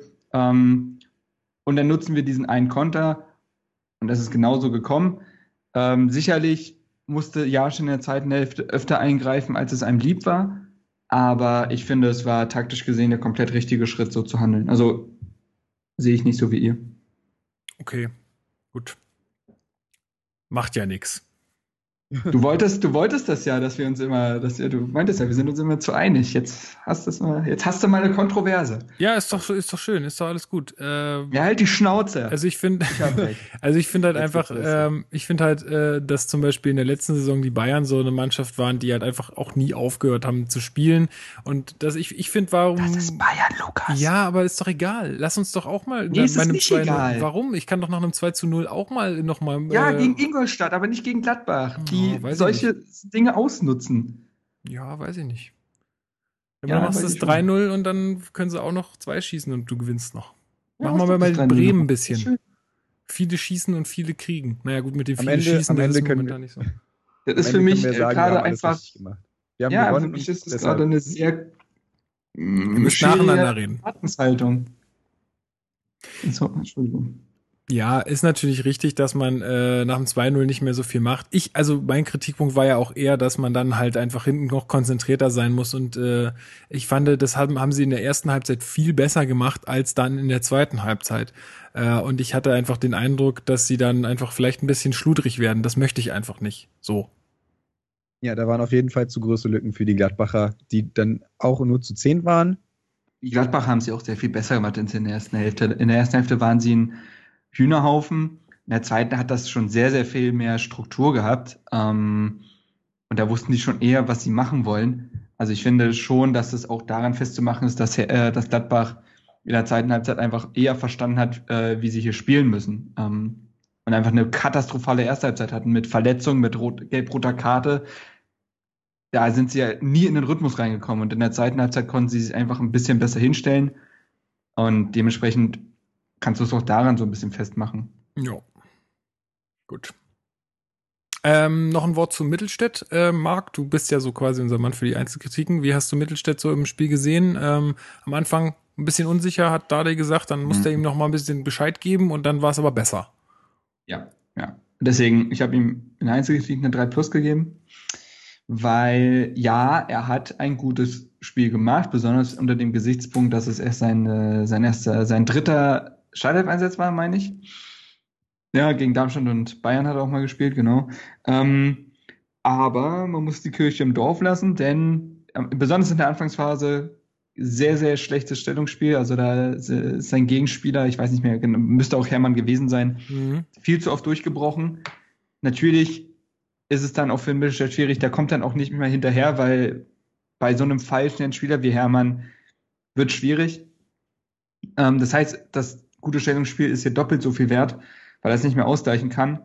Ähm, also da hätte viel mehr passieren können. Da möchte ich auch einen Brooks und generell unsere Innenverteidigung loben, die dann diese Situation aber sehr, sehr unaufgeregt gespielt hat. Diese Rückräume, in die Gladbach immer spielen will, um schnell Raphael zu spielen, hat Brooks so gut zugelaufen. Also Wahnsinn. Ähm, ja, da mussten die Leute, da mussten die Kollegen Mittelstadt ganz schön unter die Arme greifen. Das wurde mit der Zeit halt besser. Er wurde immer entschlossener in seiner Zweikampfführung, hatte sogar echt schöne Grätschen teilweise drin, also schöne Balleroberungen und hat sich dann offensiv ein bisschen mehr getraut. Also da war ja auch mal ein Schuss, glaube ich, dabei und immer mal wieder ein paar Offensivläufe. Also er hat sich in der Partie deutlich gesteigert, aber aufgrund der echt, mh, mm, ja, verbesserungswürdigen ersten äh, Phase des Spiels, ja, war es dann ein guter, aber nicht sehr guter oder überdurchschnittlicher Auftritt. Ja. So. Könnte ähm, man sagen, äh, Konkurrenz für Plattenhardt jetzt ernsthaft? Nee. Also Nö. auf keinen Fall. Jetzt aber ich so. ganz ehrlich, ich finde, aber dennoch hat er bewiesen, dass wenn Plattenhardt mal ausfällt, dass man weiter auf den Mittelstädt bauen kann. Also ja, auf jeden Fall. So weit sind wir schon. Und er wird ja mit Einsätzen besser werden. Also ist ja ein wirklich guter, talentierter Junge. Ähm, nun wollen wir natürlich hoffen, dass Plattenhardt gegen Augsburg spielt und es sieht ja auch auf jeden Fall so aus. Er soll ja, glaube ich, am Mittwoch, also für uns morgen, wieder ins Training einsteigen. Und dann ist er ja wieder gut dabei. Aber dennoch zittern mir jetzt nicht die Beine, wenn ich äh, Mittelstädte in der Startausstellung sehe. Ja, genau, so würde ich es auch sehen. Also man, natürlich muss man ihm halt ein bisschen Kredit geben, dass, dass er halt auch einfach auch noch nicht so viele Startelf-Einsätze hatte. Du hattest heute auch geschrieben in unserer Gruppe, dass er auch bei jedem Interview noch aufgeregt ist. Also ich glaube, der ist halt einfach auch noch nicht so abgeklärt. Ne? Der hat ja. einfach noch nicht so viele ähm, Erstligaspiele gemacht. Insofern, ähm, ja, würde ich das unterschreiben, was du sagst. Ähm, der Ex-Berliner hat uns mal wieder geschrieben auf Facebook und ähm, er würde gerne noch ein Wort zu Kalu hören. Ähm, er fand seine Leistung, also er schreibt, hört sich blöd an, aber ich habe ihn äh, wirklich nicht mehr, wirklich nicht mehr viel von ihm gesehen, außer seine drei Tore. Und er würde, es würde ihn interessieren, wie wir das gesehen haben. Also ich muss sagen, die drei Tore reichen mir eigentlich. Aber ja. Ich, ich, muss auch dazu sagen, Gladbach, das Spiel konnte ich nicht so richtig verfolgen, weil mein Skype so Zicken gemacht hat. Ich habe gar nicht so die, das ganze Spiel am Stück sehen können, deswegen halte ich mich da lieber raus. Was mhm. jetzt mit Kalu angeht. Ähm, hatte, ich finde, er hatte eine extrem gute erste Halbzeit. Also, da war er auf der Höhe seines Schaffens quasi, zwei Tore gemacht bei beiden löst er sich gut von seinen Gegenspielern. Ich finde auch den Kopfball zum 1 zu 0, der ist technisch extrem anspruchsvoll gewesen. Mm. Ich finde sowieso von der ersten Minute an, das habe ich auch mit Flo im Stadion besprochen, spürte man, dass der Bock hat. Ähm, also der hat wirklich, der hat sich oft fallen lassen, hat die Bälle gefordert und hat die sehr beilsicher auch ins äh, vordere Drittel geschleppt. Ähm, der ist, er hat gute Pässe gespielt, der hat wirklich Räume halt gedeutet. Der ist, äh, am Ende ist der 10,2 Kilometer gelaufen. Das ist für Kalunen ja. wirklich, wirklich guter Wert. Der läuft sonst rund neun. Also ähm, ja, die zweite Hälfte war insofern schlechter, weil er viele Bälle verloren hat. Also in Situationen, wo er auch die Finte spielen möchte anstatt den Pass und da hat er dann öfter mal den Ball verloren, das stimmt und dann hat man wenig von ihm gesehen, aber rechtzeitig zum 3 zu 0 wieder aufgetaucht und ähm, ja, also ich fand ihn, also eine wahnsinnig gute erste Halbzeit und eine zweite Halbzeit, die natürlich nicht gut war, aber die er mit seinem dritten Tor dann auch ausgeglichen hat. Insofern möchte ich da jetzt eigentlich gar nicht so die Kritik ja. öffnen. Nee, ich, glaub, ich weiß, so ich weiß ja, was ich weiß ja auch, was gemeint ist, aber naja. Ich glaube, nach so einem Spiel sollte man da einfach sagen, komm, du hast es abgegolten mit deinen drei Toren, das passt schon. Also da verzeiht man auch gern mal ein paar schlechtere Phasen. Schwächer, mhm. nicht schlechter. Mhm. Ja. Flo, hast du noch irgendwas hinzuzufügen? Manchmal verschlucken wir dich ja hier ein bisschen. Nö, alles gut. Kalu, für mich in, im ganzen Spiel so irgendwie, ich weiß nicht, das ist immer so hin und her gegangen zwischen, er ist überhaupt nicht da und auf einmal ist er doch wieder da und dann für längere Zeit, aber dann wieder nicht. Mhm. Und es war, das war ganz schön, das war, weiß ich nicht, komisch. Ja, aber ich finde find halt er so, ist halt, er war halt da, wenn er da sein musste und das reicht. Ich finde halt so als Duo Ibisevic Kalu, das hat irgendwie ganz gut gepasst auch in dem Spiel. Der eine hat dem anderen halt die Räume geschaffen, die er brauchte und in dem Fall hat halt Kalu sie dann irgendwie besser nutzen können. Gut, bei dem 2-0, das ist, muss er halt, aber das musst du auch machen. Weißt du, wenn du so überraschend so einen Ball kriegst, den musst du dann auch so verarbeiten. Also das ist auch eine Qualität, die er hat. Da ist er einfach auch erfahren genug äh, dafür. Ähm, ja, also das, äh, ja, ich will eigentlich, ich finde, ich freue mich einfach für ihn. Das ist ja auch, mein, das ist jetzt auch breit getreten worden in den ganzen Medien. Das ist einfach für ihn schön, weil er jetzt auch so eine schwere Phase hatte, weil das jetzt alles so lange gedauert hat. Insofern alles toll, äh, alles richtig gemacht. Und ich glaube, ja. jeder, der im Stadion war, hat auch gemerkt, wie sehr die Ostkurve, nicht nur die Ostkurve, generell alle Fans, ähm, ihn in dem Spiel unterstützt haben. Und das auch stimmt, nach dem Spiel. Das, ja, war, das, das, war eine krasse Atmosphäre. Da hat er sich auch und gefreut. Bei, sein, bei seinem Wechsel. Ja, da hat er sich also, auch gefreut. Ja, er wurde nach dem Spiel in der Ostkurve kurz interviewt und meinte halt ähm, mit einem extremen Grinsen im Gesicht und so einem Glitzern in den Augen, äh, dass es für ihn einfach auch eine schwere Zeit und für seine Familie jetzt war und dass er einfach für diesen, dass er äh, O-Ton, dass er die Liebe der Fans spürt. Ähm, und dass ihm dieser Support einfach extrem jetzt hilft. Und er konnte kaum Sätze formulieren, weil auch die Ostkurve währenddessen äh, Kalu-Sprechchöre gesungen hat. Das war, das war nicht nur die übliche, das übliche Jubeln, äh, ja, Hertha hat den Tor gemacht, sondern es war auch, man hört auch, man hat auch um sich herum geguckt, alle so, Kalu hat's gemacht, Kalu hat's gemacht. Ähm, das war einfach dieses aufgeregte, dieses ihm von Herzen gönnen und das war schon, das war schon echt schön. Also, ja. Ja, coole, coole Geschichte auf jeden Fall. Gut, dann äh, wollen wir auch noch weiter über Kalu reden. Und zwar haben ein Haufen Leute. Ganz kurz, wollen wir nicht, ja. wollen wir nicht Weisers Leistung loben? Ja, können, ja, natürlich müssen wir machen. Ich finde, wir haben jetzt auch in den anderen Spielen immer schon gesagt, dass der halt super drauf ist. Ich weiß jetzt nicht, was du noch hinzufügen möchtest. Ähm, naja, einfach nur zwei Tore. Der hat, der hat, ja, na, der hat zwei Tore direkt vorbereitet und war von zwölf, Hertha hatte zwölf Torschüsse in diesem Spiel und Weiser waren elf beteiligt. Ja, das ist krass. Das ist eine Statistik, die lohnt es sich zu erwähnen. Ja, das also, ist richtig. Der hat zehn Torschüsse vorgelegt. Und ich mache die einzige Kritik seit ein paar Tagen. So ein Wert ist mir noch nie aufgetaucht. Das ist, was der da zusammen mit Pekarik auf der rechten Seite teilweise veranstaltet hat, war ein Augenschmaus. Die haben zwei gegen vier gespielt auf engsten Räumen und haben die so ausgetanzt, so schön durchkombiniert. Auch Pekarik hat gezeigt, dass er Lösung finden kann auf engem Raum und fußballerisch nicht ganz so schlecht ist, wie er teilweise gemacht wird. Also ich fand unsere rechte Seite in dem Spiel extrem imponierend. Das hat einfach Spaß gemacht zuzugucken. Ja, also auch, ich sag ja auch dann in, in diesen Situationen dann noch solche Flanken zu schlagen wie beim 1 zu 0, das ist einfach geil. Also diese, die kommen ja, die sehen so irgendwie so langsam aus. Aber die sind mhm. dann so platziert und so gut für den Stürmer auch getreten, dass der die halt auch super verarbeiten kann. Ähm, und auch, auch diese, dieser Pass dann zum 3 zu 0, auch herrlich, ja. Geile Übersicht und den Laufweg äh, gesehen. Und ja, also, was, was soll ich ah, dazu entschuldigt sagen? mich, äh, Yogi ruft gerade an, Sekunde. ja, was sagt er? Ja, der Mitchell Weischer, der hat ein gutes ja. Spiel gemacht. Wollt ihr das jetzt auch noch diskutieren? Ich finde, äh, nee. das, ich find, so. das muss man nicht mehr diskutieren. Ich, also, das der ist, ich glaube, ich glaube, er wird einfach nicht in die Nationalmannschaft berufen, weil er in der U21 noch gebraucht wird. So doof das, das klingt. Könnte zum, das könnte auch sein. Und ich will auch nicht, dass wir zu Leuten werden, die jedes Mal heulen, wenn ihre Spieler nicht nominiert werden. Also ist das auch ohne so dumms eigentlich? Mir ist es echt so egal. Also, also mir ist es nicht, mir ist es nicht egal, weil ich finde, erstens wäre es eine schöne äh, Wertschätzung und einen deutschen Nationalspieler von Hertha mal wieder zu haben, das würde mich schon ja. gewissermaßen mit Stolz erfüllen. Aber wenn es jetzt Leverkusen mit Kiesling war und Leverkusen und Dortmund mit Castro und Stinde, ich will einfach nicht zu jemand werden, der bei jeder Nominierung wieder da sitzt und rumheult wenn es soweit ist, dann kommt er halt rein. Ansonsten, ähm, ja, find, ist er vielleicht auch gar nicht so schlimm. Wenn er für uns gute Leistung zeigt, dann reicht das für uns. Das ist mir eigentlich Sinne. am wichtigsten, ja. Aber und Yogi ähm, war ja nicht umsonst in, äh, in Berlin am So Freitag. ist es. Der hat sich Mitchell Weischer und Niklas Stark angesehen. Ja, also ich, ich finde es auch ganz cool, wie Weiser damit umgeht. Er sagt, naja, mehr als gut spielen kann ich nie machen und dann werde ich halt sehen, was passiert. Also, so würde ich es auch halten. Länderspiele und dann der wird nur teurer, der wird nur teurer, der sprengt bei die 20 Millionen Marke vor. Ja, wir haben ihn ja langfristig gebunden, das passt doch.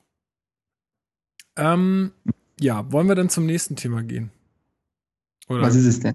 Also, naja, also viele von euch haben ja geschrieben äh, da draußen, also um nur mal ein paar Namen zu nennen, der Felix F., der Stefan Brunke, äh, auf Twitter alle, die geantwortet haben, äh, Biene M., Frieda, Christe France, Len Peters, alle haben gefragt, wie, wie sieht's denn aus mit den Verträgen von Kalu und Ibisevic? Und ähm, auch eine ganz spannende Frage war, wenn wir uns jetzt für jemanden entscheiden müssten, angenommen, wen würden wir da äh, halten wollen? Und wie, ja, also erstmal zur Grundsituation kann man vielleicht sagen, äh, die Verträge von äh, Vedat und von Salomon laufen beide aus und zwar zum äh, 30.06.2017.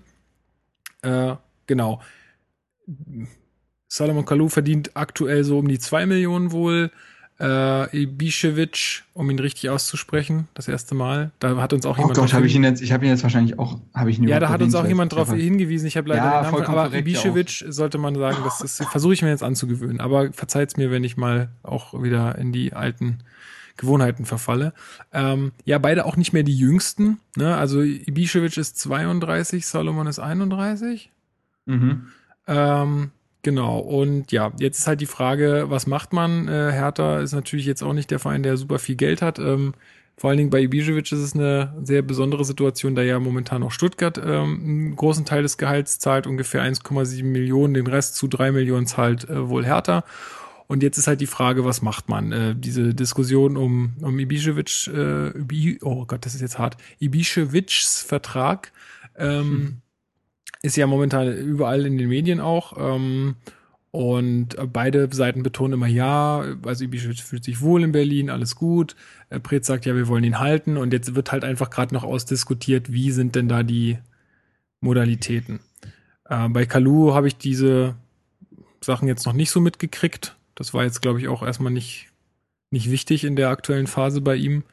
Aber ähm, mein Vater hat mir erzählt, dass es irgendwie ein Pret-Statement kurz zu Kalu gab, dass er wohl gesagt hat, ich kann jetzt die Quelle nicht nennen, aber mein Vater denkt sich sowas nicht aus, äh, dass äh, Preetz gesagt hätte, naja, Kalu müsse sich ja sportlich und fußballisch keine Sorgen machen, ob das jetzt in Berlin ist oder woanders. Mhm. Spannend. Kann man ja schon deuten. Ne? Ja. Aber, ja, jetzt ja. ist halt die Frage. Ähm, beide halten, ist das realistisch? Was meint ihr, Flo? Was meinst du? Kann man beide noch nächste Saison gebrauchen, halten, bezahlen? Ich habe sowas von keine Ahnung von den Finanzen von Hertha, das tut mir voll das ist leid. Halt, ja, aber, das ist, ja, das ist halt ein bisschen das Problem, ähm, ne? Aber ich würde es mir wünschen, einfach weil die beide so super harmonieren, erstens. Zweitens, weil wir sowohl auf äh, Vedat als auch äh, auf Kalu super bauen können. Äh, egal, wer in der Startelf steht von den beiden, Ibi, äh, Vedat. der Bosnier. Der, der Bosnier, der 32-Jährige, ähm, öfter Boss. als Kalu, aber ähm, ich finde, man, man kann sich immer auf die verlassen, wenn die in der Startelf stehen und die machen ihre Tore. Und wenn wir jetzt schauen, wen geben wir da lieber ab, ich könnte mich da nicht entscheiden. Gut, aber ähm, dann versuchen wir doch mal das irgendwie so ein bisschen ähm, aufzulösen. Also Ibišević ist ja jetzt nur momentan Kapitän. Das heißt, er hat natürlich auch einen guten Stand so insgesamt im Verein oder in der Mannschaft. Äh, ist jetzt, also vom Alter her nehmen sie sich beide, finde ich, nix. Das ist, äh, da kann man jetzt keine Entscheidung nachgeben. Ähm, ich glaube, also wenn ich mich, sagen wir, fangen wir mal so an, ich, wenn ich mich entscheiden müsste, ja, ich wie gesagt, ich bin da voll bei dir, Flo. Ich finde auch beide super und beides tolle Typen und ich würde am liebsten auch beide behalten, wenn es gehen würde. Ähm, vielleicht geht's ja auch, kann auch sein. Aber jetzt erstmal angenommen, ich müsste mich entscheiden, ähm, würde ich mich, glaube ich, eher für Ibišević entscheiden. Äh, einfach aus dem Grund, weil er ja, wie gesagt, Kapitän ist, weil er gerade doch noch konstanter gezeigt hat oder jetzt gerade gezeigt hat, ähm, was er wert ist ähm, weil er wahrscheinlich sich, also er hat ja so ein paar Andeutungen gemacht, dass er sich auch vorstellen kann, in Berlin zu bleiben oder er sich jetzt auch zumindest Gedanken machen muss, wo er nach seiner Karriere hingeht. Und ich habe das ja hier auch schon mal an der Stelle gesagt. Ich glaube nicht, dass der jemand ist, der jetzt nach China geht. Glaube ich nicht dran. Amerika könnte halt durch seine Staatsbürgerschaft sein. Oh, jetzt ist hier gerade die Verbindung gekappt. Äh, wir machen eine kleine Pause und dann hören wir uns gleich wieder.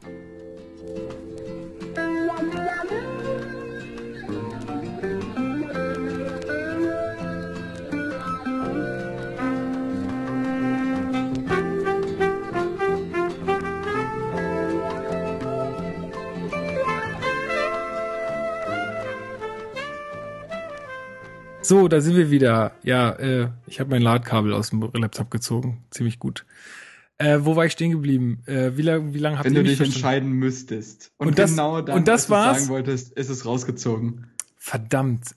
Okay, naja, also ich habe eigentlich gesagt, ähm, ja, die, die Hörer haben es jetzt gehört, weil ich noch meine Spur einzeln aufnehme. Aber wenn ich mich entscheiden ah. müsste, ich würde mich für Ibišević entscheiden. Äh, einfach aus dem Grund, weil er jetzt äh, Kapitän ist und äh, einen großen Start in der Mannschaft hat. Ähm, weil er sich ja auch, er hat sich auch dahingehend geäußert, dass er irgendwie sagt, er, er muss sich da Gedanken darüber machen, was nach seiner Karriere passiert und dass er sich in Berlin sehr wohl fühlt, dass er zwei kleine Kinder hat, mit denen du auch nicht ständig umziehen willst wahrscheinlich. Ähm, ja, und er hat halt einfach auch jetzt gerade mehr bewiesen, was er, was er auch wert ist. Ne? Und insofern, ja, also ich, ich würde einfach danach entscheiden und sagen, wenn, dann Ibišević, wenn man sich entscheiden müsste. Marc, wie, wie würdest du dich entscheiden? Nicht ja, leicht, auch ne? für Ibišević, aber eigentlich, eigentlich möchte ich mich an so einer Diskussion nicht so wirklich beteiligen. Ich finde das irgendwie, ja, ich weiß nicht. Also, erstens, ich würde mir, ich mache mir große Sorgen um Hertha, wenn wir es nicht schaffen, beide Gehälter zu bezahlen. Jetzt mal voll im Ernst. Also, sorry, so, so klamm können wir nicht sein. Ja, darum ähm, geht's ja auch gerade gar nicht. Es geht ja nicht darum. Äh, ja, aber ich finde die Diskussion so. Na, also, musst du mal halt überlegen. Ja, Ibišević war, hat einen größeren Wert für die Mannschaft. Okay, ähm, also wenn man danach geht, müsste man ihn behalten. Aber Gut, jetzt habe ich die Frage ja beantwortet. Gut, na, das ähm, passt doch. Ja, aber jetzt, aber ja, gesagt, jetzt äh, führ das mal aus, weil das sehe ich wahrscheinlich genauso wie du. Also erstens, wie gesagt, ich würde mir große Sorgen um Hertha machen, wenn wir es nicht schaffen sollten, beide Gelder zu bezahlen. So, also so klamm können wir fast nicht sein. Zumal wir ja jetzt nicht die Riesentransfers in der, im Sommer äh, getätigt haben, dass da jetzt wahrscheinlich gar kein Geld übrig wäre. Ähm, so, wir reden ja auch davon, dass es ab dem nächsten Jahr so wäre. Dieses Jahr zahlt ja Stuttgart noch 1,7 Millionen für Ibisevic. Äh, Ibišević, so rum. Ähm, nächstes Jahr, es geht also um nächstes Jahr. Da werden uns sehr wahrscheinlich Thomas Kraft, Jens Hegeler, ähm, Baumjohann. Alexander Baumjohann und eventuell Semi Alawi verlassen. So, das ist schon mal nicht wenig Gehalt. Eventuell verlieren wir auch einen Topspieler. Das würde ich gar nicht, das äh, würde ich gar nicht ausschließen, dass irgendein wichtiger Spieler von uns den Verein verlassen könnte. Ähm, ja, so. Und ich kann, dann kommt, es natürlich auch noch drauf an, wie wir jetzt absteigen die Saison. Klar, du musst den Vertrag vorher abschließen, ähm, aber besonders wenn wir international spielen sollten, ich weiß. Dann ist es ein Muss eigentlich.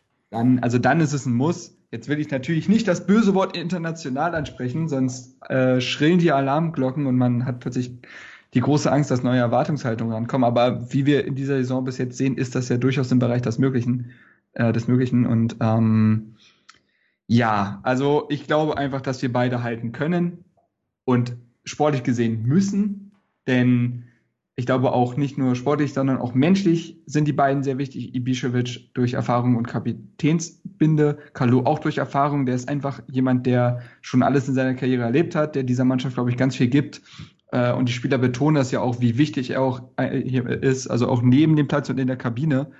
Also du musst eigentlich beide halten und du musst alles daran setzen, dass beide bleiben. Ähm, Zumal kann sich Hertha leisten, einen Spieler wie Kalu zur Nulltarif ziehen zu lassen. Das ist auch eine andere. Also wenn man so rumdenkt, wäre es auch eine Geschichte, wo man sich sagt, hm, weiß ich nicht. Also vor allen Dingen, wie unseriös wäre es von Preetz zu sehen, oh, warte mal, Ibiza will, also beide Verträge laufen ja aus, da muss ja was machen.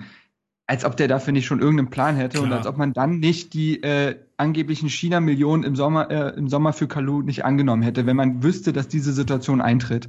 Also das wäre ja höchstgradig, höchstgradig äh, unprofessionell von äh, unserer äh, Riege im Verein.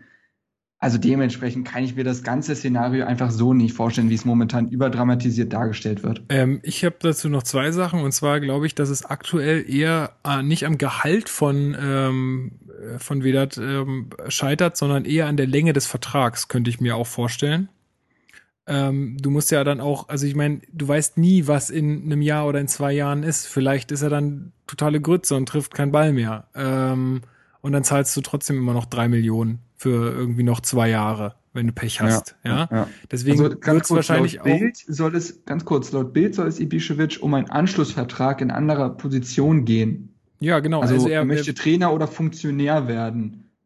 Ähm, eventuell hängt das auch daran, wobei jetzt Hertha nun nicht der Verein ist, der ehemalige Spieler oder äh, verdiente Spieler abweist. Denn Peter Niemeyer wird ja auch zurückkehren, wenn er seine Karriere beendet. Ist halt Frage, das ist ja auch schon vertraglich ob, geregelt. Ob, ob Platz ist, ne? Also ich meine, die können ja jetzt keine Stellen für Ex-Spieler schaffen. Das, äh, das ist halt die Frage. Guck dir den FC Bayern an. Da ja. geht immer was. Und wenn ja. du Fanbeauftragter wirst, ja. ähm, dementsprechend, ja, also Dade hat jetzt wohl äh, locker flockig gesagt, ja, noch zwei schöne Jahre bei Hertha und dann der letzte Vertrag im Ausland, dann wären alle zufrieden. Mhm. Aber ich glaube, das hat er eher mit einem äh, Augenzwinkern gesagt. Na, ich hoff's. Ähm, und äh, zu Kalu, ich würde gern noch mal den Namen äh, Julian Schieber mit reinschmeißen, der ja nun auch äh, dieselbe Position spielt und immer jetzt hinter den beiden irgendwie so die zweite Geige spielt, äh, aber noch sehr, sehr jung ist was heißt sehr, sehr jung, stimmt auch sehr, nicht. Sehr jung, aber, 27. Ja, nee, aber jetzt im Verhältnis zu denen und im Verhältnis zu Fußball ist er noch, ist er noch jung. Also da ist noch, da sind noch viele Jahre drin. Äh, und dem musst du natürlich auch irgendwie eine Perspektive bieten. Ne? Also da muss, der, weiß ich nicht, ob der sich noch zwei, drei Jahre irgendwie in der, in der Joker-Rolle sieht. Oder ob der nicht auch mal sagt, ich will mal ein paar Jahre von Beginn an spielen. Und vielleicht ist es dann auch die Überlegung zu sagen, gut, dann lassen wir Kalu ziehen und äh, haben Julian Schieber neben Ibisevic stehen. Aber ich glaube, so traurig das klingt, ähm, dass Schieber nie wirklich eine größere Rolle bei uns spielen wird, einfach weil wir, wenn wir Kalu ziehen lassen, ja irgendwie auch nochmal einen Ersatz brauchen. Und dann, wenn, wenn wir dann einen jungen Spieler holen, dann werden wir, glaube ich, eher den als Schieber einsetzen. Aber das ist ja auch wieder nur. Aber bin ich, bin ich bei dir, Flo? Musik. Ich ja. habe ich hab das, hab das dunkle Gefühl, dass, dass Schieber nie wieder, ich sag, ich nenne es jetzt mal essentiell für Hertha sein wird. Ähm, und er ist für mich auch kein Kalu-Ersatz, denn das sind für mich zwei komplett verschiedene Spielertypen. und so, du ja. kannst in der Bundesliga kannst du nicht mit Schieber und Ibisevic, äh, Ibisevic spielen. Das geht nicht. Also da wäre dein, da, da, da hättest du zwei Spieler, die ja schon ihr, ihr Möglichstes tun, aber nun nicht die sind, äh, die das Spiel gestalten. Insofern, also vorne, die sind auch auf Bälle angewiesen. Ähm, und das kannst du eigentlich nicht machen. Also ich finde, es sind äh, schon beides Offensivspieler, aber dennoch mal komplett verschiedene Typen. Du kannst einen Kalu nicht mit Schieber ersetzen und ich weiß nicht, also ich mag den Schieber charakterlich sehr, sehr gerne. Und der war damals, als er gekommen ist, auch unsere Nummer eins im Sturm, doch dann hat er sich verletzt.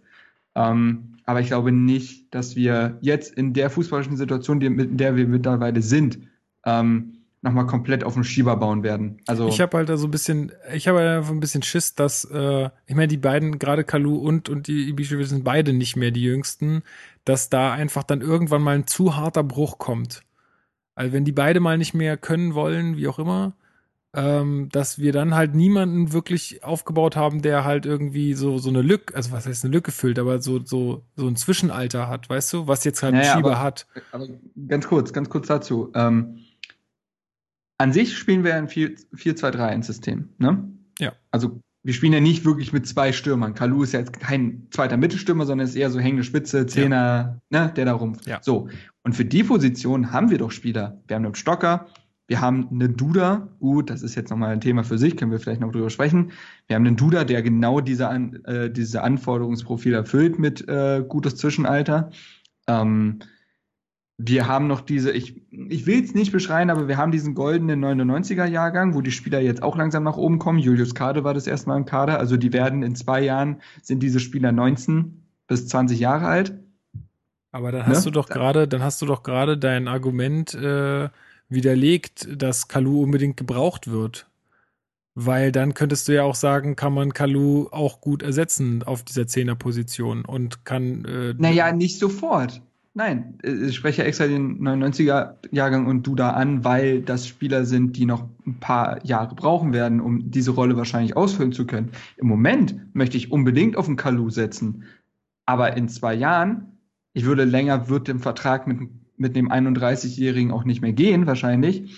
Äh, das möchte ich unbedingt. Und nach, in zwei Jahren wird es wahrscheinlich so sein, dass man ihn dann ablösen kann, weil sich Spieler dahinter mittlerweile aufgebaut haben. Mhm. Ja, also versteht mich nicht falsch. Ne? Ich meine, natürlich wäre es mir auch die liebste Lösung, wenn wenn es wenn es klappt. Äh, das ist halt ich meine, die Nachfragen sind, äh, sind berechtigt auch von euch da draußen und ähm, natürlich macht man sich darüber gerade sehr viel Gedanken. Nur ist es halt auch so, wir haben halt auch null Einblick in die Finanzen. Also wir wissen halt einfach nicht, welche Möglichkeiten da sind. Und es ist ja auch okay, dass es so ist. Aber dadurch ist es halt recht schwer, ähm, da wirklich ganz sattelfeste Aussagen zu treffen. Ähm. Wenn man sich was wünschen würde, wäre es aktuell natürlich, dass man mit beiden so weitermacht. Ähm, aber würde ich, ich aber gerne erstmal bei Kalu abwarten. Ich also, würd, er ja. hat jetzt sein Hattrick gemacht. Warten wir die nächsten zehn Spiele ab. Vielleicht versagt er auch komplett. Das, weiß, das wissen wir auch nicht. Ibisevic, ja. äh, Mann, Ibišević, das wird ein Ding, ey. Ähm, der 32-jährige Mittelstürmer aus Bosnien, der zufällig unser Kapitän ist, ähm, der beweist ja Woche für Woche, dass er es kann. Aber Kalu würde ich gerne noch abwarten, die Hinrunde, wie er die komplett äh, zu Ende spielt. Ja. Ich wollte nur alle möglichen Szenarien mal durchgehen, äh, was, was so, was so sein könnte, was passieren könnte. Ähm, aber mhm. letztendlich müssen wir da einfach, ich, ich habe da auch eigentlich jetzt mittlerweile echt vollstes Vertrauen in Michael Preetz, dass der das löst für uns. Ja. Und dann werden wir sehen. Dada sagt ja immer, man soll nicht rumheulen, man muss halt dann aus dem, was man dann hat, das Beste machen. Flo, bist mhm. du noch mhm. da? Ich bin noch da und äh, höre eurer Diskussion zu. Sehr gut. Und äh, hast du noch was äh, dazu beizutragen? Ich kann mich gerne noch mal einbringen, indem ich sage, dass ich für die nächste Transferphase gerne einen jungen Stürmer hätte. Aber ja. Punkt. Ja, Aber das hatten wir, glaube ich, sogar in der Sommertrans-Kaderanalyse äh, sogar auch schon angesprochen, dass wir da gerne so jemanden hätten. Ja. Ähm, Irgendwas Quirliges. Ja. Und, das, und dass da dann ja noch sowieso nochmal neuer Wind reinkommt. Ähm, aber das ist ja, da, da, können wir dann in einem halben Jahr, dreiviertel Jahr nochmal drauf zurückkommen. Ja. Ja, Gut. genau. Ja, ich hoffe, dass das jetzt irgendwie so einigermaßen äh, für die Leute ähm, verständlich war, beziehungsweise dass, ja, also wie gesagt, es ist halt einfach schwierig, was darüber zu sagen, wenn, wenn man halt einfach nicht weiß, wie die Möglichkeiten von Hertha sind. Ähm, Wir haben übrigens einen Namen die ganze Zeit vergessen. Und zwar? Also, ja, Sinan Kurt. Also, jetzt mal voll ernst gemeint. Der ist, das ist noch ein CV-Rounder. Vielleicht die Saison sammelt er seine Einsätze. Ich denke mal, in der Rückrunde wären es noch mehr. Wer weiß, wie, wie der sich entwickelt. Also ich finde schon, dass, dass er ein Faktor in der ganzen Sache ist, genauso wie es ein Duda ist. Also ähm, klar, Duda hat sehr, sehr, sehr viel mehr gekostet. Aber ich finde, Code darf man einfach nicht vergessen in solchen Aufzählungen. Also ja, ich bin gespannt, was der Junge noch, was der Junge noch äh, auf Lager hat. Aber ich sehe ihn eigentlich eher, ja, ist er wirklich so er zentral? Schon, er, nee, also er ist schon Außenspieler. Er hat aber tatsächlich in der A- oder B-Jugend äh, von Gladbach das gespielt und hat dort also wirklich die gesamte Liga auseinandergenommen. Der hat irgendwie dann 18 Einsätze gehabt und 18 Torbeteiligungen oder so. Irgendwie so war das. Mhm. Also er kann das schon spielen. Ähm, und wie gesagt, äh, wo sehen wir denn den Kalu in dem Sinne? Also wenn jetzt auch alle mal fit sind, sagen wir jetzt mal, also jetzt fürs nächste Spiel, nehmen wir jetzt mal das Beispiel, da hast du dann einen äh, Stocker, der wieder dabei ist. Wie willst du das denn da vorne in dieser Dreierreihe denn lösen? Ja, auch perspektivisch, wenn mal Darida wieder dabei ist. Ne? Das kommt noch dazu. Also ist ja jetzt nicht so, dass es an Option krankt. Nee, ist ja ganz schön, nicht, aber. Ich glaube auch nicht, dass da ihn so oft noch auf die, auf die linke äh, Außenposition stellt. Nee, dafür wie er das früher gemacht hat. Ich glaube, das war notgedrungen damals, weil wir nicht die großen Alternativen hatten. Mittlerweile sieht das ja durchaus anders aus. Also Esswein bringt da was Neues rein, Kurt wird immer mehr Einsätze bekommen können. Schieber, ja, ist für mich jetzt auch kein Außenspieler, aber wurde auch schon mal jetzt auch für Haraguchi jetzt eingewechselt gegen Gladbach. Also haben wir jetzt schon ein paar Optionen mehr. Ja, gut. Wollen wir das dann also dabei belassen? Wir, oder? Falls wir ja? jetzt wirklich alle, äh, alle Optionen mit einberechnen müssen, dann muss ich auch noch Samuel Alagui sagen. ja, also gut, dass du es ansprichst, Flo. Was, erzähl doch mal, erzähl, führ doch mal aus. Was meinst du denn damit? Ich weiß es ehrlich gesagt gar nicht. Also ich sehe ihn nicht im Training. Der hat doch noch gar nichts halt gezeigt. Überhaupt nicht. Also, also ich bin nicht Paldada, ich sehe nicht im Training. Ich weiß nicht, warum er jedes Mal im Kader steht. Wahrscheinlich, weil wir nichts haben anderes. Ähm, hey, der bringt es kann, sein, es, kann, ja, es kann sein, dass er jetzt in den nächsten Spielen eingewechselt wird als Joker und dann 30 Tore macht. Ja, ich würde jetzt gerne, ich würde jetzt gerne zu, äh, vermeiden, zu sehr zu spekulieren, weil da ist einfach, da kann man jetzt gar nichts zu sagen. Nichts Handfestes zumindest. Ja, deshalb. Ja. Ja, gut. Dann hoffe ich, dass das ähm, soweit äh, geklärt ist. Ähm, dann haben wir noch ähm, eine, einen Kommentar bekommen von Jan Müller, Reichenwallner. Hallo? Du warst auch Grüße schon mal hier. gehen raus. Grüße gehen raus. Du warst auch schon mal hier. Ganz kurz, wenn du, ganz kurz, wenn, wenn du, wenn du das hörst, Jan, wirst du ja sicherlich. Wo sitzt du mit deiner Dauerkarte? Ist es Block 1.1? Weil dann habe ich dich gesehen. Dann saß ich zwei Reihen hinter dir gegen Köln. Also gib dazu mal Stellung. Das würde ja. mich interessieren. Gut. Ähm, ja, er schreibt, der zehnte Spieltag ist durch, Zeit zum Resümieren.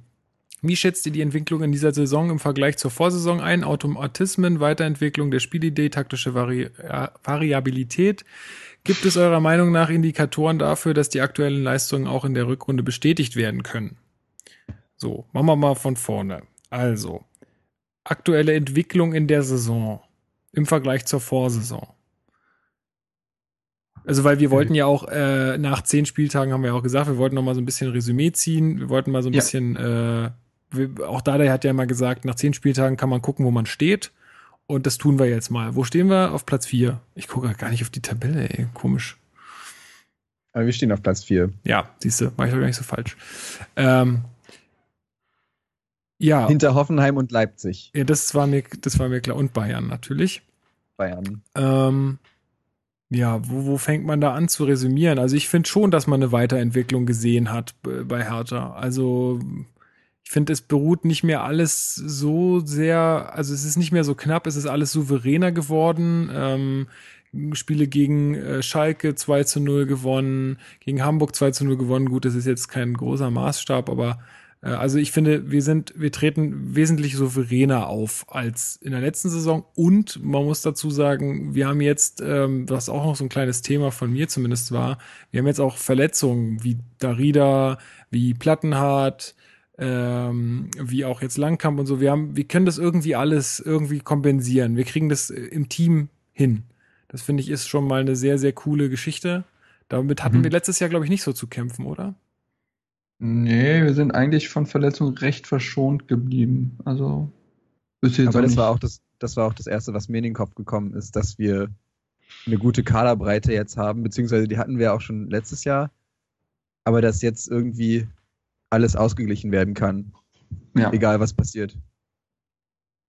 Ja, also sehe ich auch so. Ähm, weil jetzt einfach auch jeder wirklich Form bringt und die Spieler, die letztes Jahr ja auch schon im Kader waren, wie Stocker und Schieber, eine ganz andere Form und Körpersprache mitbringen. Gerade also, Stocker muss man da, glaube ich, rausstellen. Stocker ist plötzlich wieder zum, zum sehr wichtigen Spieler geworden.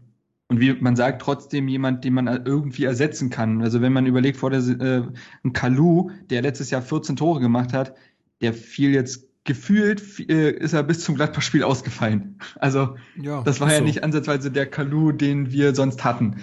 Und das haben wir ersetzt bekommen. Wir haben da Riede ersetzt bekommen, wir haben Stocker ersetzt bekommen. Das sind schon mal drei Spieler für die Zentrale. Duda, der Heilsbringer als Neuzugang, hat keine Minute spielen können, ist nicht aufgefallen.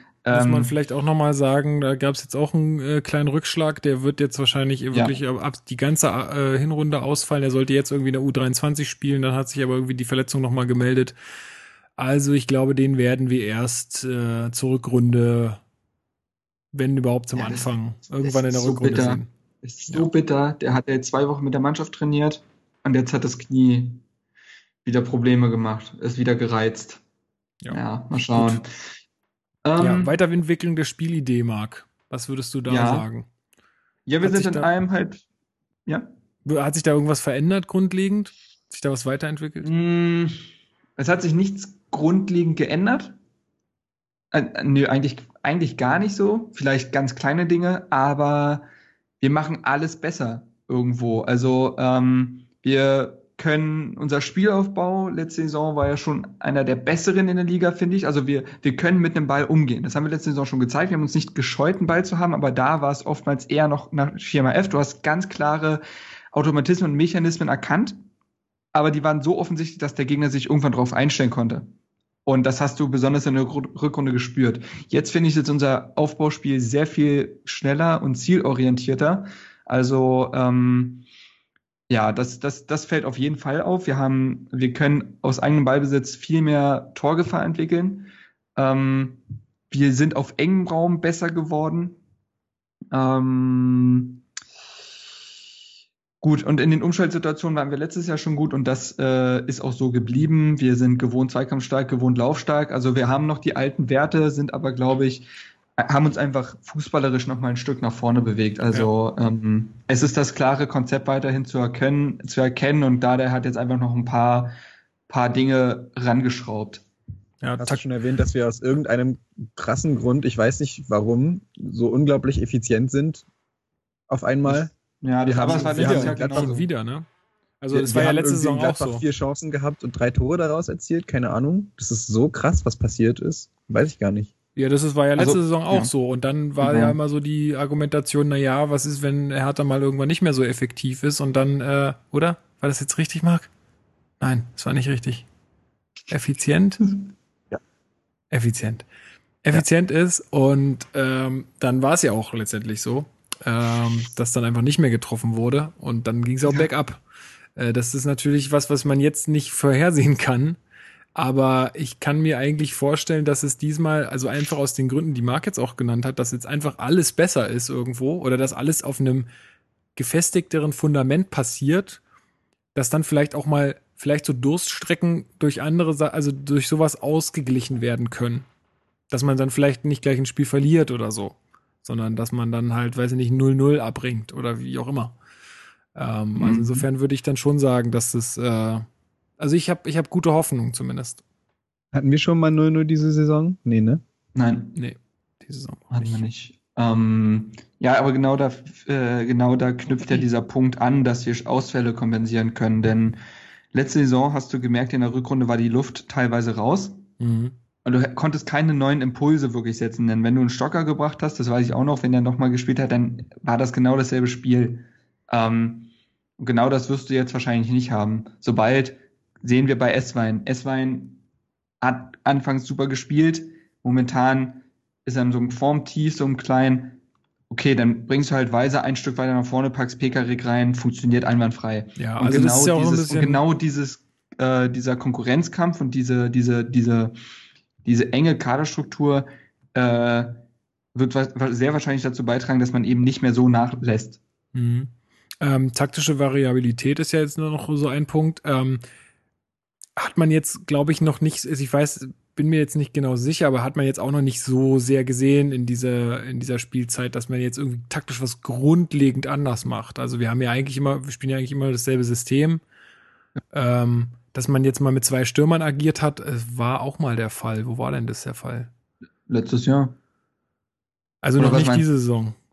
Ach so, ähm, mh, hm, naja, Kalu hat ja auch gegen Köln gespielt, oder? Liege ich da jetzt falsch? Nee, ja, aber, nicht als, aber nicht als Doppelspitze. Also. Ja, gut, also wie gesagt, die nicht offiziell zumindest. Ist ja, eh, ist ja eh fließend. Ja, also, eben. Ja. Aber, aber dass man da, ähm, dass man da vielleicht, das ist ja auch so ein Punkt gewesen, der auch letztes Jahr uns so ein bisschen das Genick gebrochen hat, dass natürlich ähm, Hertha da einfach keine, keine, keine ja, Varianten anbieten konnte und der Gegner relativ schnell wusste, wie er uns knackt oder das dann irgendwann klar war. Und dass man das natürlich diese Saison besser machen muss. Aber ja, das ist, das schlägt ja in die Kerbe, die du gesagt hast, dass man dann einfach ähm, jetzt auch Leute in einer besseren Form bringen kann, wie ein Stocker oder wie ein S-Wein oder so, der einfach mal ein bisschen Tempo macht auf der rechten Seite und sowas dann dadurch vielleicht durchbricht. Aber ich finde auch, also klar, diese, also taktische Variabilität ähm, entsteht ja nicht nur daraus aus Formationsänderungen. Also ähm, klar, wir stellen, wir sind keine Mannschaft, die irgendwann mal auf Dreierkette stellt in dem Spiel oder ähnliches. Also wir sind jetzt nicht wie Hoffenheim oder Gladbach, die, nicht, nee. äh, die das machen. Ähm, aber wir verändern immer kleine Stellschrauben im System. Also Dardai hat immer noch, mittlerweile guckt man mehr auf sich als letzte Saison. Da war es ja wirklich das Konzept immer ein besonderes Konzept für jeden äh, Gegner zu haben. Jetzt können wir mehr auf uns achten, weil wir einfach mittlerweile so gut sind, aber wir verteidigen immer dann nochmal anders. Zum Beispiel, also äh, also das grundlegende Mittel bei uns ist ja Mitte dicht machen, weil wir da mit ähm, Schäbrett und Lustenberger, das ist ja so die Stammsechs, äh, die Stammdoppelsechs, ähm, in der Mitte alles abblocken, sodass wir die Gegner auf Außen drängen und dort äh, kommt der Ball in die Mitte, Brooks Langkamp fangen das Ding ab. So, und das können wir, aber damit variieren wir auch. Also wie hoch verteidigen wir, wer schaltet sich mit nach hinten ein? Also äh, gucken wir, dass wir auf Umschaltaktionen hoffen und lassen den Eswein und Haraguchi weiter vorne oder verteidigen die mit nach hinten und lässt sich dadurch ein Mittelstürmer eher ins Mittelfeld fallen und so weiter. Also es gibt schon immer gewisse Dinge, wo man merkt, da äh, hat man sich auf den Gegner eingestellt. Und deswegen würde ich auch schon sagen, dass wir taktisch durchaus variabel sind und dass wir auch, und das zeigt auch, dass wir zum Beispiel sehr gute Einwechslung bis jetzt tätigen. Wir haben sehr oft einen Sieg eingewechselt. Ähm, mhm. Ich erinnere an, an Schieber, an ähm, Stocker, beide reingekommen. Also Stocker hat, das, hat gegen Schalke getroffen, Schieber hat gegen Ingolstadt getroffen, gegen Freiburg, Freiburg und hat, äh, hat das Tor jetzt gegen ähm, Köln vorbereitet ja. und so weiter. Also wir wechseln auch wirklich gut ein und das zeigt ja auch, dass wir taktisch auf Spiele reagieren können.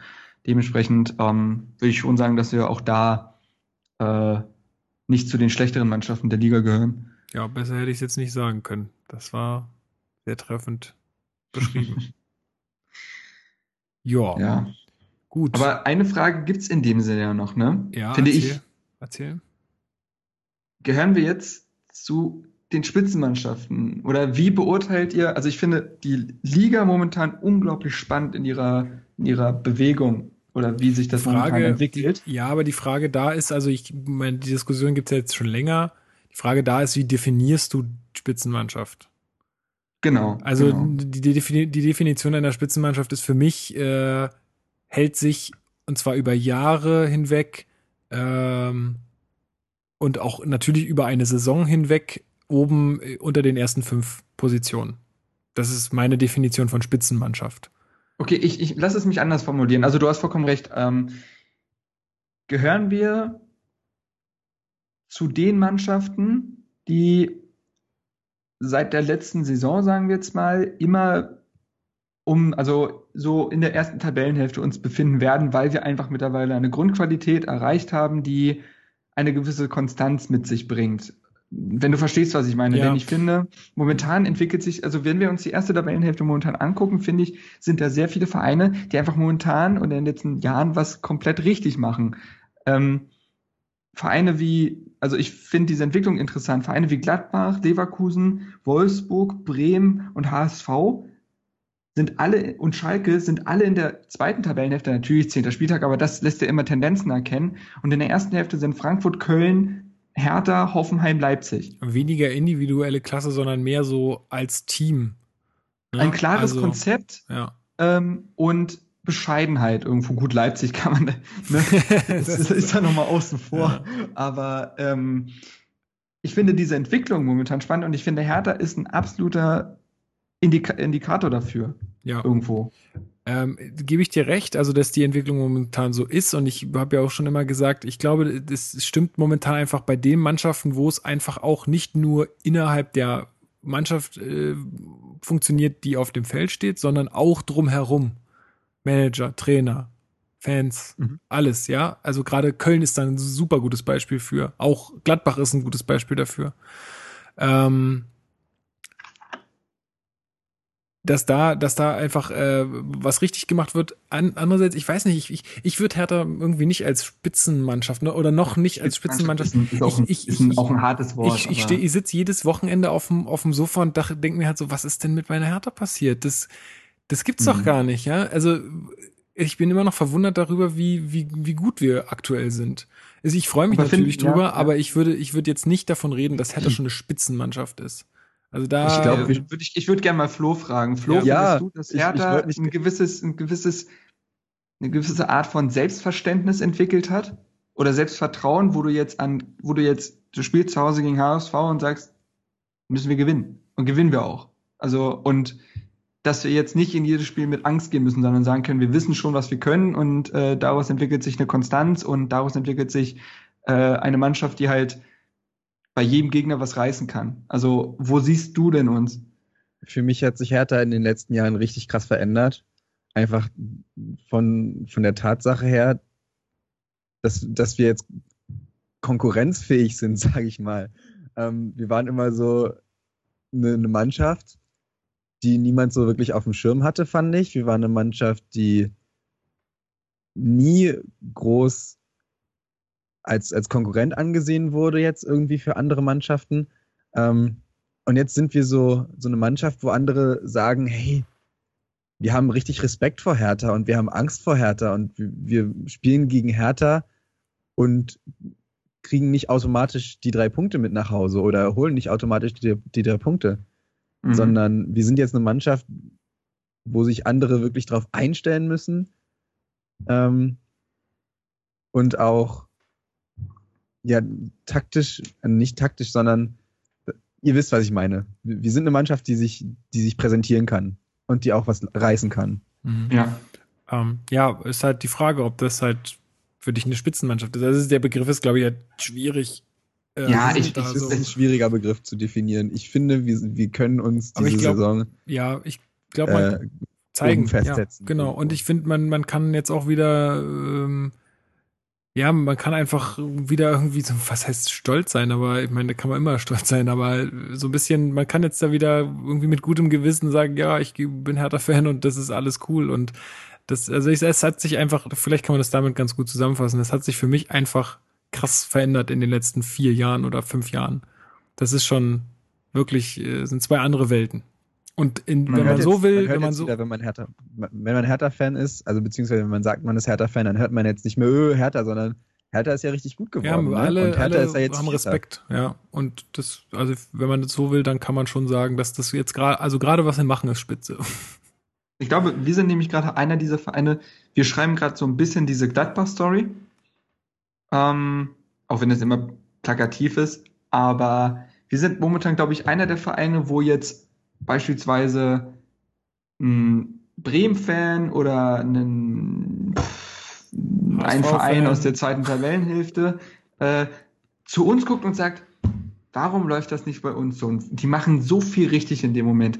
Und darauf kann man jetzt schon jetzt mal auch nach zehn Spieltagen wirklich stolz sein. Also ähm, ich finde, das ist nicht mehr, das, das wird ja auch zum Beispiel der Rasenfunk, also der Max, falls er zuhört, liebe Grüße. Aber ich weiß, der hört ja immer nur Damenball. äh, nee, also der sagt ja immer wieder auch, der leitet ja Hertha damit ein, dass wir letzte Saison schon mal auf Platz 4 standen und diese Saison wieder. Und dass das jetzt, dass, dass, ob man, ob die Gäste sich denn wundern würden, dass Hertha diese Form halt äh, wieder bestätigt. Und das ist halt der Punkt. Irgendwann sticht Qualität, Form auch aus. Dann ist es nicht mehr eine Form, dann ist es nicht mehr eine Tagesfliege. Und ich, ich glaube, Hertha schafft momentan diese, diese, diese Entwicklung halt dahin. Ja. Dass es nicht mehr formbedingt ist, ja, sondern dass man, dass man einen gewissen ja, aber ich finde, ja, das muss, das muss auch noch bestätigt werden, diese Saison. Also ich finde, da sollte man zu früh jetzt noch keine Lobhuliai da an, anfangen, so, dann, da, da muss man jetzt noch mal abwarten. Also wenn diese Saison wirklich nochmal in der oberen Tabellenhälfte auf einem sechsten, fünften, vierten Platz irgendwo landet, dann würde ich, aufgehört. würde ich schon mal irgendwann auch anfangen davon, ja, dazu sagen, dass das, wenn das so konstant bleibt, dann kann man schon von der Spitzenmannschaft oder von der derzeitigen Spitzenmannschaft reden. Ich glaube, es ist noch ein langer Weg zu sagen, dass Hertha wirklich eine der Spitzenmannschaften der Bundesliga ist. Also dafür haben sie einfach auch in der Vergangenheit zu viel falsch gemacht und da, dazu haben wir einfach unsere Zweitliga-Vergangenheit äh, ist noch zu jung. Ähm, aber ja, also ist es momentan der richtige Weg. Punkt. Ich will das auch nicht so darstellen, als wäre ich jetzt hier verblendet und sage bereits, dass nein, so nein, nein, sind. nein, so habe ich das nicht und verstanden. Ich, für mich ist halt nur der Weg gerade das Interessante und dass Hertha Teil einer, einer, einer Entwicklung und Bewegung in der Bundesliga ist, wo solch bescheidene, gute, sehr gute Arbeit halt wirklich wieder gewertschätzt wird und dass, dass es widerlegt zu sagen, man kann, man kann nur noch mit sehr viel Geld etwas reißen, sondern nein, da gehört auch wirklich mal auch einfach wirklich gute Arbeit hinzu. Gut, und ich meine, natürlich äh, war es auch für uns glücklich, dass äh, wir einen Ingo Schiller haben, der auch äh, solche Deals mit KKR eingefädelt hat und natürlich ist es auch wichtig, da auf die ja. Finanzen zu achten. Ne? Also ich, ich glaube, ja, ohne genau, KKR wäre wär auch alles ein bisschen schwieriger geworden. Als es jetzt ist. Yeah, ähm, das klar, muss man auch, auch ganz klar sagen und auch ganz ehrlich sein. Ähm, nee, also das, da bin ich auch ehrlich. Ich sage also das, ich meine die ehrliche Arbeit, damit meine ich ja alle. Und äh, mit Geld meine ich wirklich viel, viel Geld. Also ich rede von den Champions League Millionen, die ja, klar. innehaben, die momentan doch durchaus klar hinter uns stehen. Ja, das stimmt. Nee, klar. Und das mit KKR, das war ja auch eher so ein Schulden begleichen und nicht irgendwie Geld haben, um jetzt irgendwie Wir haben ja nicht um sich zu werfen. Millionen in Kader ja, investiert. Ja, genau. also ich glaube, daraus sind gefühlt nur der Rieder und Duda entsprungen so richtig. Ja. Und natürlich das Gehalt von Kalu, aber so viel Geld haben wir jetzt nicht ausgegeben. Ich könnte gerne mal den Vergleich machen, wie viel wir in den letzten zwei Jahren ausgegeben haben, also seit KKR da ist. Da sind wir wahrscheinlich immer noch in der unteren Hälfte. Ja. Gut, Jungs. Ich würde ich würd gerne. Ja. Darf ich noch? Ja, ähm, natürlich. Wir haben jetzt ganz viel auf Hertha geschaut, aber ähm, mich würde interessieren jetzt nicht nur eure Meinung, aber auch von, von den Zuschauern die Meinung. Ähm, was machen denn andere Vereine falsch? Beziehungsweise sind, können wir nur da oben sein, weil die anderen Vereine so viel falsch machen? Ich meine, so Leute wie, wie äh, Leverkusen, wie, wie Wolfsburg, wie Gladbach, Bremen ist ja eigentlich auch eine ganz gute Mannschaft. Warum sind die denn jetzt so weit unten und sind wir nur da oben, weil die so weit unten sind? Oder sind wir mhm. oben, weil wir oben sein, sein müssen oder weil wir nach oben gehören? Also ich glaube, so, ich würde es jetzt mittlerweile nicht mehr so sehen, dass man, also so wie in der letzten Saison, dass man sagt, so, ja, wenn die anderen nicht wollen, dann machen wir halt. Ich glaube, mittlerweile können wir uns da schon ganz gut messen. Also ich würde ich würde das gar nicht so sehen. Ich glaube, aktuell mit den Leistungen gehören wir da schon hin. Vielleicht nicht auf Platz ja. 4, vielleicht auf Platz 6, wenn man realistisch ist oder so. Ja, Aber also es ist generell, deswegen meinte ich ja, diese Entwicklung, die momentan einfach stattfindet, ähm, das hängt auch, glaube ich, mit den. Das große magische Wort ist immer wieder Konzept. Und das hängt mit Finanzen zusammen, das hängt mit Kaderplanung zusammen, das hängt aber auch mit den Trainern zusammen. Also wir gucken zum Beispiel, also wir haben einfach mit Dade und Wittmeier Trainer, die eine ganz klare Vision haben und Schritt für Schritt gehen. Wir haben bei Hoffenheim einen Nagelsmann, wo wir auch schon über die Nagelsmann-Tabelle gesprochen haben. In Köln steht dieses Konstrukt seit Jahren mit Schmatke Stöger. Und in Frankfurt entwickelt sich das so langsam mit äh, Kovac. Und dementsprechend kommen da, glaube ich, sehr viele Dinge zusammen. Und das, was Vereine oft sagen, ja, wir brauchen Zeit und so weiter, da merkt man äh, dann bei irgendwelchen Vereinen, gut, das sind nur Worthülsen und die Vereine, die momentan halt oben stehen, die lassen denen auch Taten folgen. Die haben klares Konzept, wie viele, wie viele Leute und ich mitunter haben vor der Saison gesagt, was macht Frankfurt denn da? Die sind letztes Jahr fast abgestiegen und holen sich jetzt nur irgendwelche 19-jährigen Leihspieler von Top-Vereinen, die es dort nicht geschafft haben. Aber auch das funktioniert, weil da ein Konzept hintersteht und weil die Leute mittlerweile, glaube ich, ich glaube, die Bundesliga ist so ein Stück seriöser geworden. Man erkennt irgendwo, dass es halt nicht mehr reicht, ja gut, dann gehen wir jetzt mal zwei Millionen in die Miesen und holen uns diesen einen großen Namen. Nein, es funktioniert halt durch kontinuierliche Arbeit, durch wir verbessern uns da ein Stück und verbessern uns da ein Stück. Und diese, diese Arbeit wird halt irgendwann jetzt belohnt, weil natürlich auch Vereine wie Schalke und Leverkusen und Dortmund und äh, weiß weiß ich große Probleme haben. Vereine wie Bremen und HSV würde ich schon nicht wieder zuzählen, weil sie seit Jahren wirklich, auf Englisch würde man sagen, strugglen.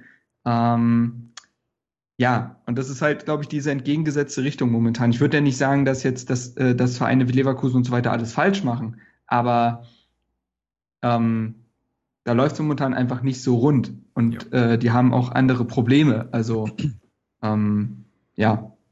Ja, das geht mir jetzt auch schon ein bisschen, also zu sehr in die Richtung von anderen Vereinen. Ich meine. Ja, ja, genau. Da ja. möchte ich mir jetzt auch nicht das Urteil erlauben, aber ich verstehe, ja. Genau. Okay. Jungs, wir müssen ein bisschen zu Potte kommen. Äh, kommt etwa noch was? Nö, kommt nichts mehr. Aber wir müssen es ja nicht übertreiben. Mhm. Ähm, Genau. Ich glaube, sonst äh, haben wir alles besprochen oder war noch irgendwas äh, offen? Ich glaube. Für mich war es das mit der Frage jetzt. Gut. Ähm, mhm. Ja, dann auf jeden Fall wieder kurzer, danke. Ganz kurz, kurzer ja. Ausblick aufs Augsburg-Spiel oder gar nicht? Ähm, nicht? Ja, also müssen ich, ich habe mir jetzt nichts dazu überlegt. Ich, ich finde, das ist so ein Spiel, äh, wo man sagt, da muss man hinfahren und gewinnen. Das ist mhm. so, was du vorhin sagtest, weißt du, dass man halt irgendwie gegen Hamburg spielt und sagt, da muss man jetzt gewinnen und dann gewinnt man auch. Ich finde, Augsburg ist genau so eine Kiste. Ja, das stimmt. Augsburger oh, Kiste. Ist mal, sehr gut. Ähm, da kann ich ja was äh, kurz erzählen vom, also nur ganz kleine Anekdote. Ich bin vom, vom Gladbach-Spiel nach Hause gefahren und dann hat mich einer angesprochen, hey, äh, was ist denn das nächste Spiel? Und ich wusste es erst gar nicht. Und dann haben wir herausgefunden, dass es gegen Augsburg wird. Und er meinte dann, ja, das wird ja so ein richtig komisches, blödes Spiel, weil Augsburg ja Augsburg nur so eine Mannschaft ist, die man gar nicht einschätzen kann. Da meinte ich, ja, vielleicht wird es wahrscheinlich so ein, so ein scheiß 1 zu 0, so ein richtig dreckiges. Aber wie, wenn du gerade sagst, das muss man gewinnen, ja, muss man schon. Also finde ich, finde okay. ich schon. Also ich meine, klar, in Augsburg war, haben wir, ja, haben wir jetzt nie so mega souverän ausgesehen, aber da ist ja auch einiges aktuell im Umbruch. Seit der Trainer weg ist, jetzt ist der Schubert da, da verändert sich auch nee, einiges. Der Schuster ist da. Äh, der Scheiße, ja. der Schuster ist da. Ähm, und da verändert sich ja auch gerade vieles. Sie sind auch nicht gut in die Saison gestartet. Also ich glaube, äh, ja, also für mich ist das sagen Pflichtsieg. Sagen wir so, gegen Schusters Augsburg muss man gewinnen. Sorry, ja. aber ja, ich, wie gesagt, andere Feinde wollen wir nicht drüber reden, aber ja, yeah, also der, der Fußball unter Schuster ist. Ähm, was ne? die momentan zeigen, da muss man dann einfach, muss man den ja, einchecken. Muss man einfach mal, muss man einfach mal rüberrollen. Ja, also ich sage ein souveränes 2 zu 0. Zweite Liga können wir. nicht, na, okay, okay, steile These. Ja, nee, dann, hm. Ja, 2 zu 0 hätte ich jetzt eigentlich auch getippt, aber. Na komm, dann schenkst du ihm ein Tor. Nee, ich sage, wir gewinnen 4 zu 1. Oh. Hast du ja ein Tor geschenkt. ja. Okay, und du bleibst bei deinem 1-0, Flo. Ich glaube immer noch, dass es ein dreckiges 1-0 wird. Ich weiß Gut. nicht, ich habe so ein Gefühl. Ja, kann doch sein. Ich werde vor Ort sein, ich werde es mir angucken. Ja, da können wir wieder Berichterstattung erwarten. Sehr genau. Schön. So machen wir das.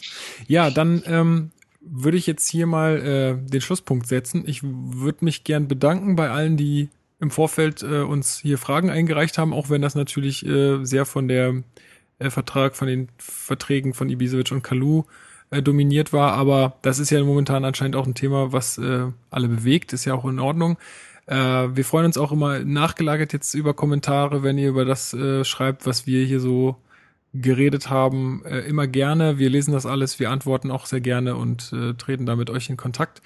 Ansonsten noch eine ganz große Bitte, weil das letztes Mal unser Gast auch so, so schön ausgedrückt hatte, Sharing is Caring. Also wenn ihr das bis jetzt gehört habt und wenn euch das gefallen hat, wenn ihr damit Spaß habt, dann postet es doch einfach mal über Twitter oder über Facebook oder so. Teilt es einfach mit euren Leuten oder teilt es nur mit den Leuten, wo ihr wisst, dass das auch Hertha-Fans sind und die das vielleicht interessieren könnte. Also wir freuen uns immer über jeden, neuen Hörer und jeder, der ähm, sich auch äh, aktiv beteiligt, muss sich nicht aktiv beteiligen, auf keinen Fall muss, aber da freuen wir uns immer drüber. Also wenn ihr da einfach mal auf Teilen drückt, wäre ganz klasse. Und ja, ansonsten bedanke ich mich sehr fürs Zuhören. Ich bedanke mich bei Marc mal wieder. Ich bedanke mich bei Flo, ähm, der jetzt schon länger nicht mehr hier dabei war. Ja, ich bedanke mich immer wieder, dass ich dabei sein darf. Natürlich. Marc, hast du noch was zum Schluss zu sagen? Haltet die Ohren steif. Das ist AOE, herterbase.de. das, ist, das ist, äh, haltet die Ohren steif ist doch ein ganz gutes Wort. Wir, wir, wünschen euch eine schöne Länderspielpause. Wir melden uns dann, ähm, ja, vielleicht nach Augsburg, vielleicht auch äh, dann erst nach, was ist denn das nächste Spiel nach Augsburg? Weißt äh, wir spielen Nein. zu Hause gegen Mainz. Ah ja, vielleicht nach den beiden Spielen auch äh, wieder, je nachdem, wie wir Zeit finden. Aber bis dahin gehabt euch wohl und ähm, ja, noch einen schönen Tag, Abend, wann auch immer ihr das hört. Bis bald. An dem schönen Strand der Spree, dort spielt Hertha BSC,